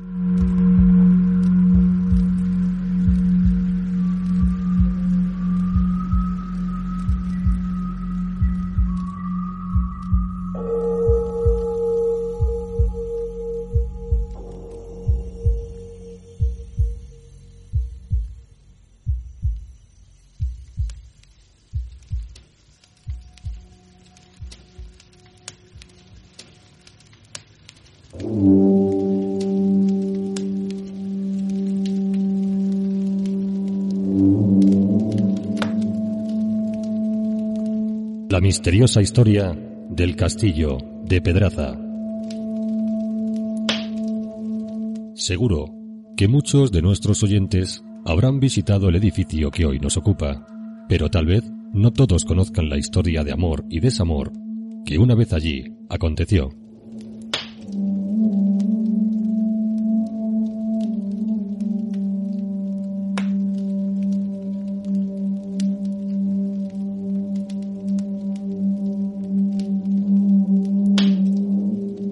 Bienvenidos una vez más a Misterio 51 y a un relato que quizás no conozcáis.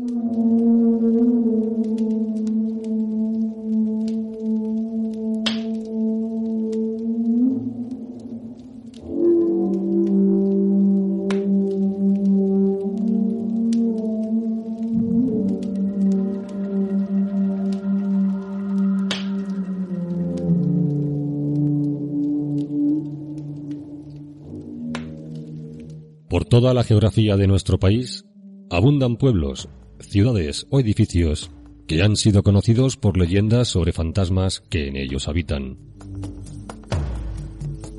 Fenómenos paranormales ocurridos entre sus muros o historias truncadas de amores imposibles.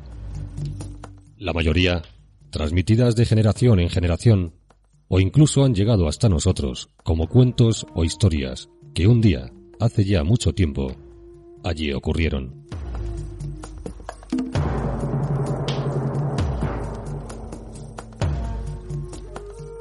En muchas de estas zonas existen visitas y excursiones donde se cuentan, a forma de obra de teatro y al abrigo de la luz de la luna, relatos de misterio ocurridos en un tiempo atrás. Este es el caso del famoso castillo de Pedraza. Así pues, conozcamos ahora su secreto.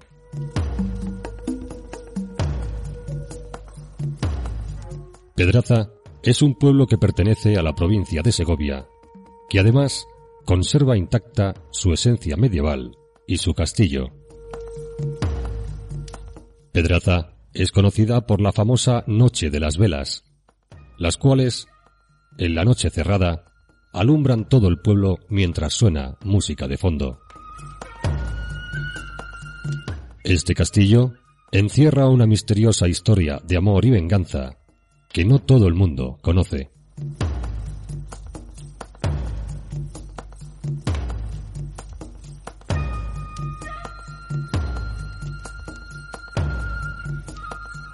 En esta historia se cuenta que Elvira y Roberto, dos enamorados de aquella aldea, fueron asesinados por los celos del señor del castillo, quien estaba locamente enamorado de Elvira. En los primeros años del siglo XIII existía y existe en Pedraza un formidable y suntuoso castillo de anchos muros, flanqueado de altas torres almenadas y rodeado de un foso que hacían de él una fortaleza inexpugnable.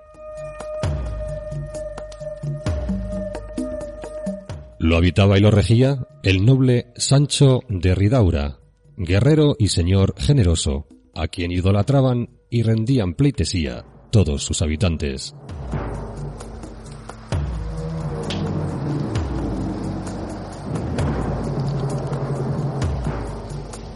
En una aldea de sus dominios vivía Elvira, una humilde muchacha de gran belleza, hija de unos pobres colonos. Y en una casa próxima habitaba Roberto, un joven labrador, trabajador y honrado, quien estaba enamorado desde niño de la muchacha.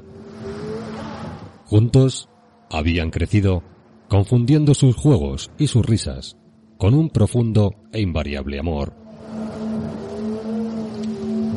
Pero Sancho, señor del castillo, cierto día se topó con la muchacha y quedó ciegamente prendado de tanta hermosura. Tanto fue así que valiéndose de sus derechos feudales, la convirtió en su esposa, haciendo de ella una noble castellana.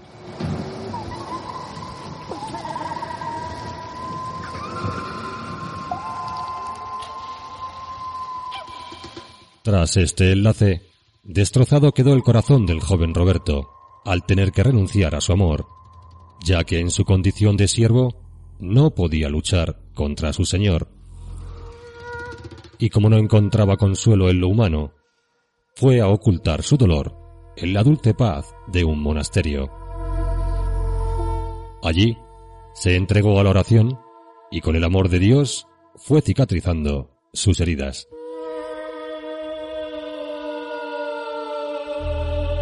Pasó el tiempo y los nobles castellanos vivían felices. Pero, habiendo muerto el capellán del castillo, el cristiano señor pidió al cercano monasterio que le enviara al monje más virtuoso de todos ellos, y así reemplazar en sus funciones al fallecido sacerdote. El abad eligió de entre todos los frailes como el más humilde y devoto, al antiguo adorador de la bella doncella, y le envió, sin saber de su antiguo amor, junto a ella.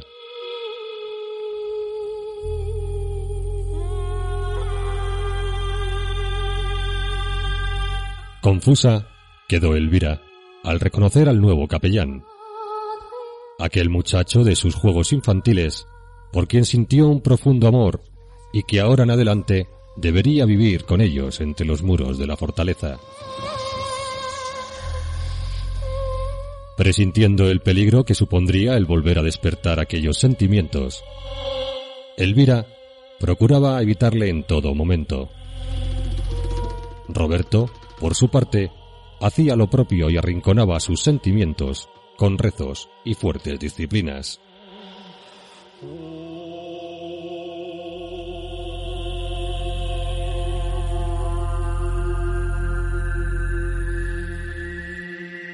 Ocurrió por entonces la invasión de los almohades, y el rey Alfonso VIII organizó rápidamente la defensa de Castilla, con la ayuda de los reinos vecinos y la cooperación de los nobles castellanos, que abandonaron sus dominios y acudieron con sus tropas al auxilio de una parte de España que, tras cientos de años de enfrentamiento, habían logrado reconquistar. Al mismo tiempo, partió Sancho, el noble castellano del castillo de Pedraza, que al frente de sus huestes se distinguió por su heroísmo en todas las batallas contra los moros, y se llenó de gloria, sobre todo, en la famosa Batalla de las Navas de Tolosa,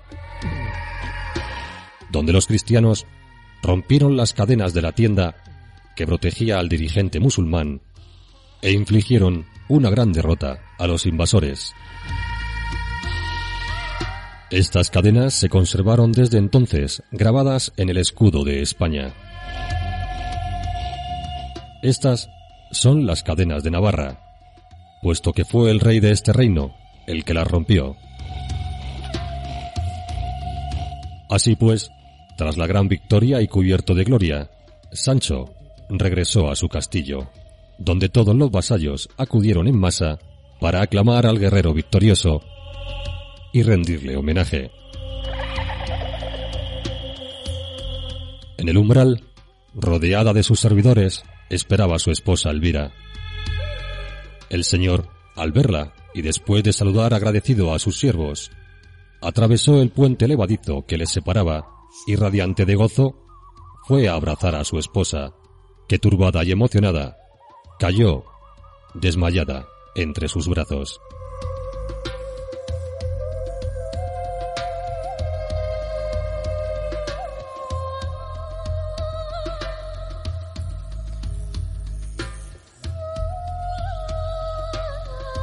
Pensativo y confuso, quedó el caballero ante lo acontecido, sin entender qué era aquello que le produjo tal desmayo.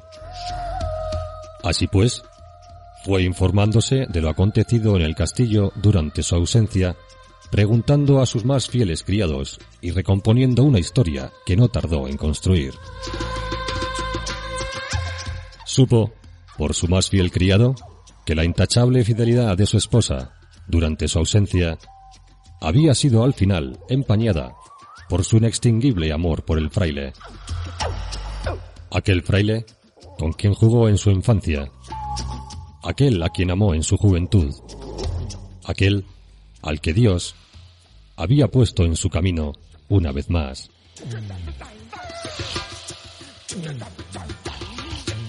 Al día siguiente de tan indigna noticia, reinaba en el castillo un gran bullicio y Sancho recibía con fingida alegría las visitas de otros nobles que acudían para ofrecerle sus alabanzas y darle la bienvenida.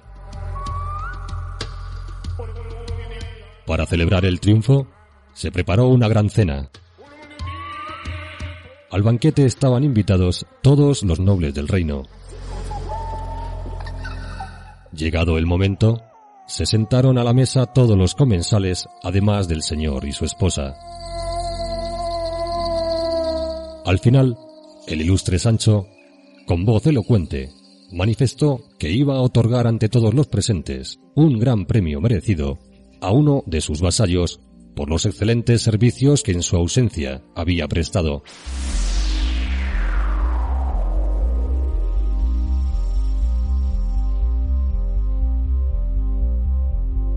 El señor dio orden a sus servidores de que le trajeran una corona y al momento acudieron dos vasallos vestidos con brillantes armaduras, llevando sobre una enorme bandeja de plata una corona de hierro, cuya parte inferior estaba erizada de púas enrojecidas al fuego.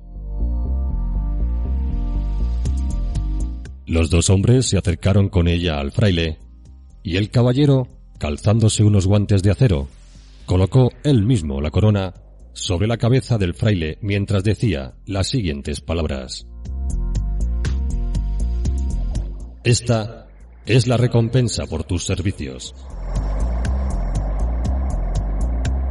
El fraile cayó al suelo tras los agónicos gritos de dolor y así quedó mientras su señor quiso dirigirse hacia su esposa para observar su reacción, además de mostrar su grandeza.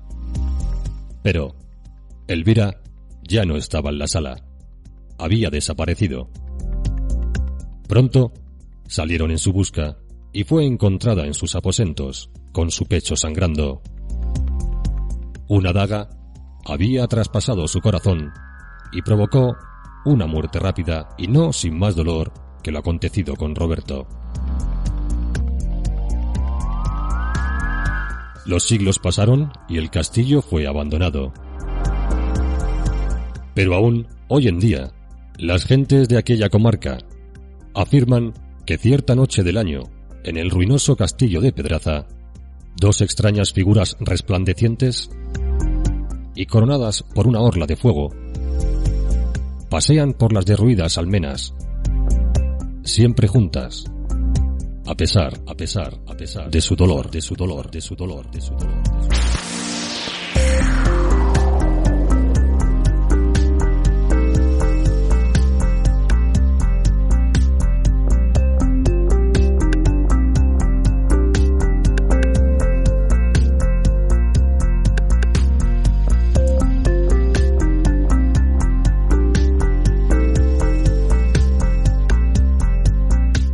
Misterio 51.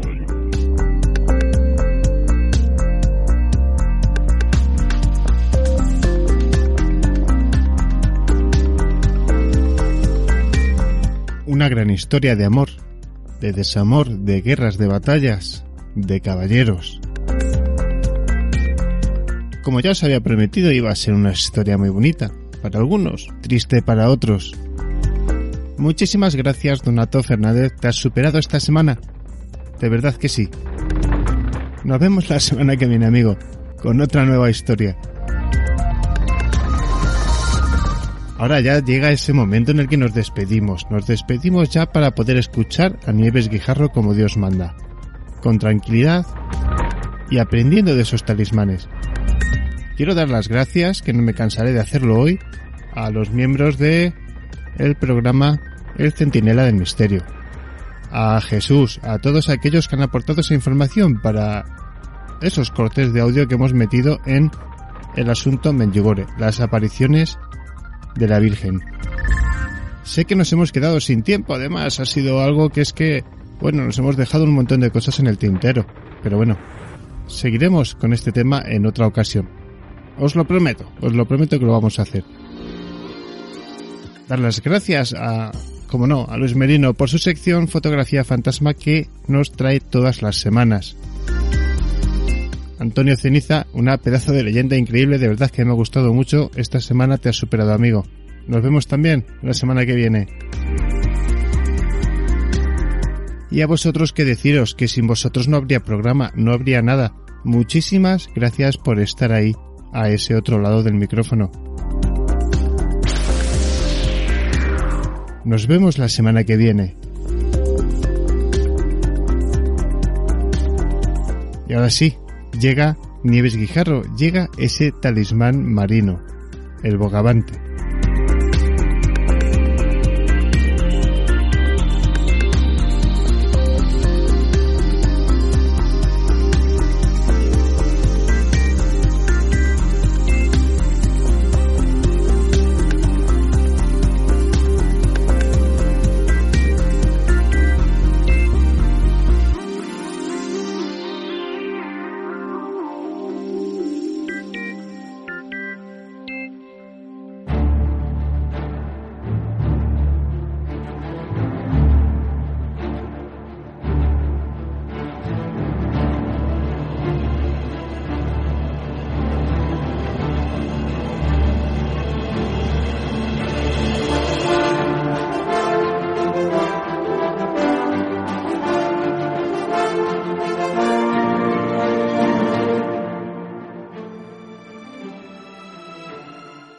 Queridos y queridas amigas de Misterio 51, ya han terminado las fechas navideñas, como sabéis fechas de mucho trasiego durante las cuales quedó pausado el contenido de esta sección. Y bueno, todo esto sucedió después de una semana de descanso por motivos de salud que aún me molestan un poquito como habréis notado en la voz. Pero bueno, os pido disculpas. Retomo pues la temática habitual y para comenzar con el tótem que trataré hoy he escogido este segmento de una obra maravillosa de la cual os hablaré brevemente también a continuación. ¿La vida no es demasiado monótona en esta pequeña ciudad? No, amigo mío. Cuando uno sabe entretenerse, una pequeña ciudad es, a fin de cuentas, como una grande. Solo que los acontecimientos y los placeres son aquí menos variados, pero se les concede más importancia. Las amistades son menos numerosas, pero uno las encuentra con más frecuencia. Cuando se conocen todas las ventanas de una calle, cada una de ellas te ocupa y te intriga más que una calle entera de París. Una ciudad pequeña es muy divertida, ¿sabes? Muy divertida. Muy divertida. Mira, esta, Gisors, la conozco de memoria desde sus orígenes hasta hoy. No te imaginas hasta qué punto es simpática su historia. ¿Eres de Gisors? ¿Yo? No, soy de Gournay, su vecina y rival. Gournay es respecto a Gisors lo que Lúculo era respecto a Cicerón. Aquí todo está hecho para la gloria, dicen los orgullosos de Gisors. En Gournay todo está hecho para el vientre, dicen los dragones de Gournay. Gisors desprecia a Gournay, pero Gournay se ríe de Gisors. Este pueblo es muy cómico. Me di cuenta de que estaba comiendo algo exquisito. Huevos pochados envueltos en un forro de gelatina de carne aromatizada a las finas hierbas y ligeramente cuajada en hielo. Dije chasqueando la lengua para adular a Marambot.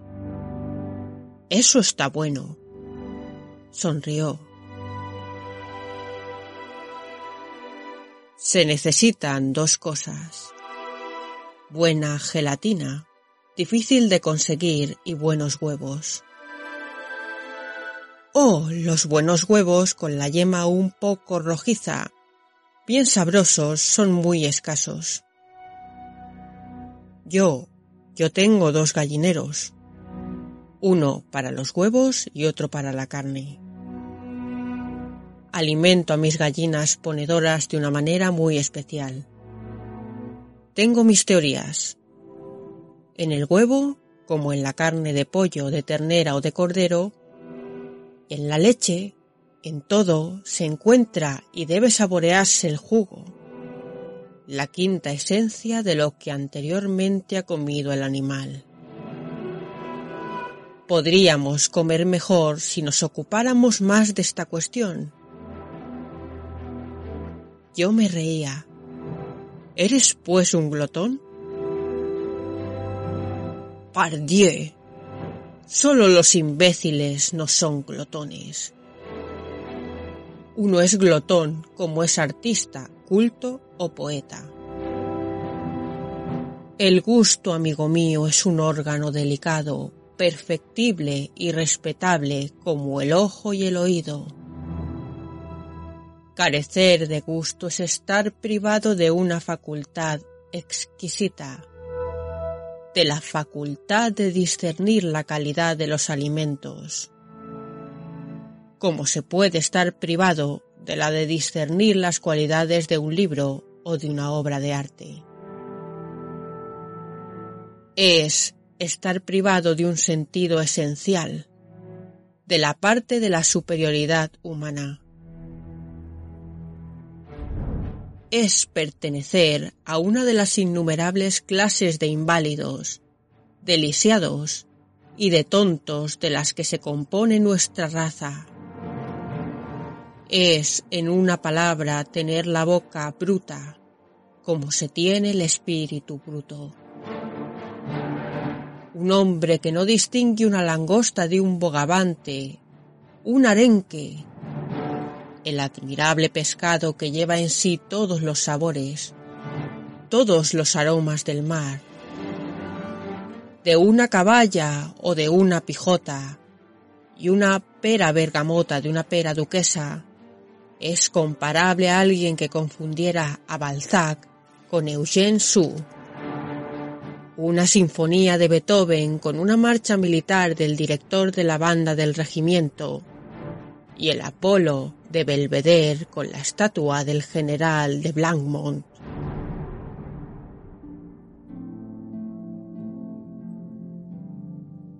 Como decía al inicio del programa, se trata del fragmento de una obra espléndida titulada El Rosier de la señora Hudson, que nos llegó de la pluma del siempre polémico escritor francés Guy de Maupassant autor de gran reconocimiento que ha sido profundamente discutido debido a sus expresiones misóginas y sin pudor alguno. Pero este es ya un tema que he tratado en otros espacios de carácter literario y que no viene a cuento tratar aquí. Si bien el texto no tiene en sí nada que ver con el tema que procederé a tratar, me ha resultado ingenioso y apropiado por sus analogías, entre las que utiliza elementos como el bogavante y la langosta para designar la vulgaridad. Y es que precisamente de eso vamos a hablar, de bogavantes. Un tótem que os parecerá poco común, pero que sin embargo, en Japón, es visto como un símbolo asociado a la longevidad. En China es también visto como símbolo de armonía y en general es visto por distintas culturas como símbolo de lujo. Al igual que su homóloga la langosta, ambos representan la fuerza y la persistencia, de forma que las personas tocadas por el tótem bogavante o langosta son extremadamente felices debido a su carácter luchador y su perseverancia. También son personas extremadamente tranquilas en pos de superar sus dificultades y problemas.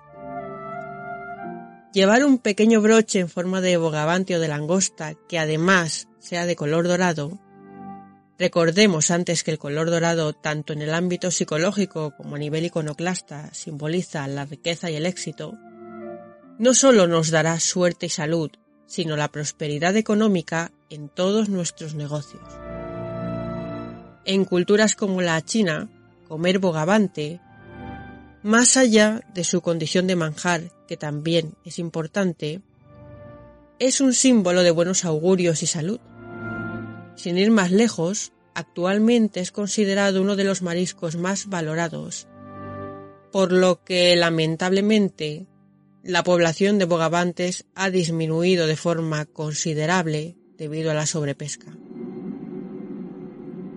No en vano es complicado contrastar estos datos debido a que el ciclo de vida de esta especie es desconocido y su valoración a nivel de mercado es que imposibilita una solución sostenible una muestra más del enfrentamiento humano con los tesoros de la naturaleza.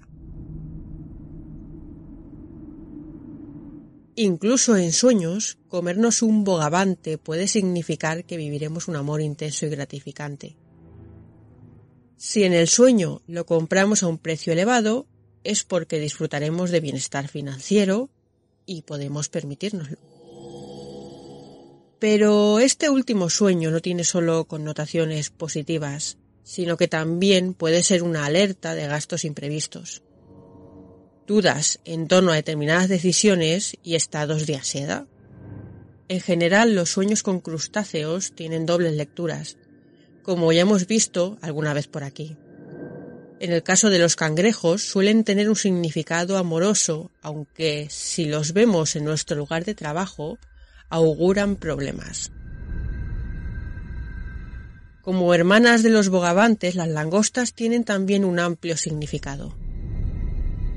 Soñar que pescamos langostas con una caña de pescar o en un barco es sinónimo de felicidad. Cuando capturamos una langosta enorme es porque nos llegarán grandes oportunidades laborales. Si cogemos un puñado de langostas pequeñas es porque tendremos pequeños éxitos que juntos harán un mundo. A nivel general, tanto los bogavantes como las langostas representan persistencia y fuerza en sueños, como decía, con salvedades. Soñar que una langosta nos persigue es sinónimo de dificultades para encontrar comprensión entre nuestros familiares y amigos. Si matamos una langosta es porque nos estamos acercando a personas que no son precisamente buenas compañías. Si cogemos una langosta en brazos es porque pronto obtendremos un ascenso laboral. Si una langosta nos muerde es porque alguien está intentando poner piedras en nuestro camino. Si vemos la cola de una langosta es porque encontraremos prosperidad económica. Si vemos una langosta en posición defensiva es porque estamos adoptando una actitud precisamente eso defensiva ante la vida. Si soñamos con un mar lleno de langostas, es porque tendremos un periodo extremadamente próspero. Y no debemos salirnos de esta línea. En cualquier caso, y como vemos, tanto las langostas como los bogavantes tienen un significado de prosperidad aunque en ocasiones que lo hemos visto actúen a modo de alerta. Estos son avisos que, repito, se han de tener en cuenta, más si valoramos nuestra situación personal. Y bueno, con esto acabamos de terminar este ciclo dedicado a amuletos y totes marinos. Por tanto, ya la semana que viene comenzaremos nuestro ciclo especial de animales de río, también lleno de especies maravillosas y llenas de mágico significado. Ya espero la semana que viene estar un poquito mejor y una vez más os pido disculpas por porque estaréis notando mi congestión y que me ahogo un poco al leer, pero bueno, es lo que hay. Entonces, ya terminando, pues si os ha gustado esta sección, recordad que podéis acceder a muchos otros contenidos en la página de Facebook Caosfera, en Twitter como Caosfera B y en las redes Boker y Mewe como Caosfera entre paréntesis Nieves y Jarro. En estos espacios podéis estar al tanto de nuestras últimas novedades y además cada viernes podéis visitar www.caoscinelibrosfera.blogspot.com donde encontraréis artículos culturales de todo tipo. No os olvidéis de que podéis hacerme llegar cualquier consulta o sugerencia a caosferalibros.yahoo.com. Nos vemos amigos dentro de siete días. Chao.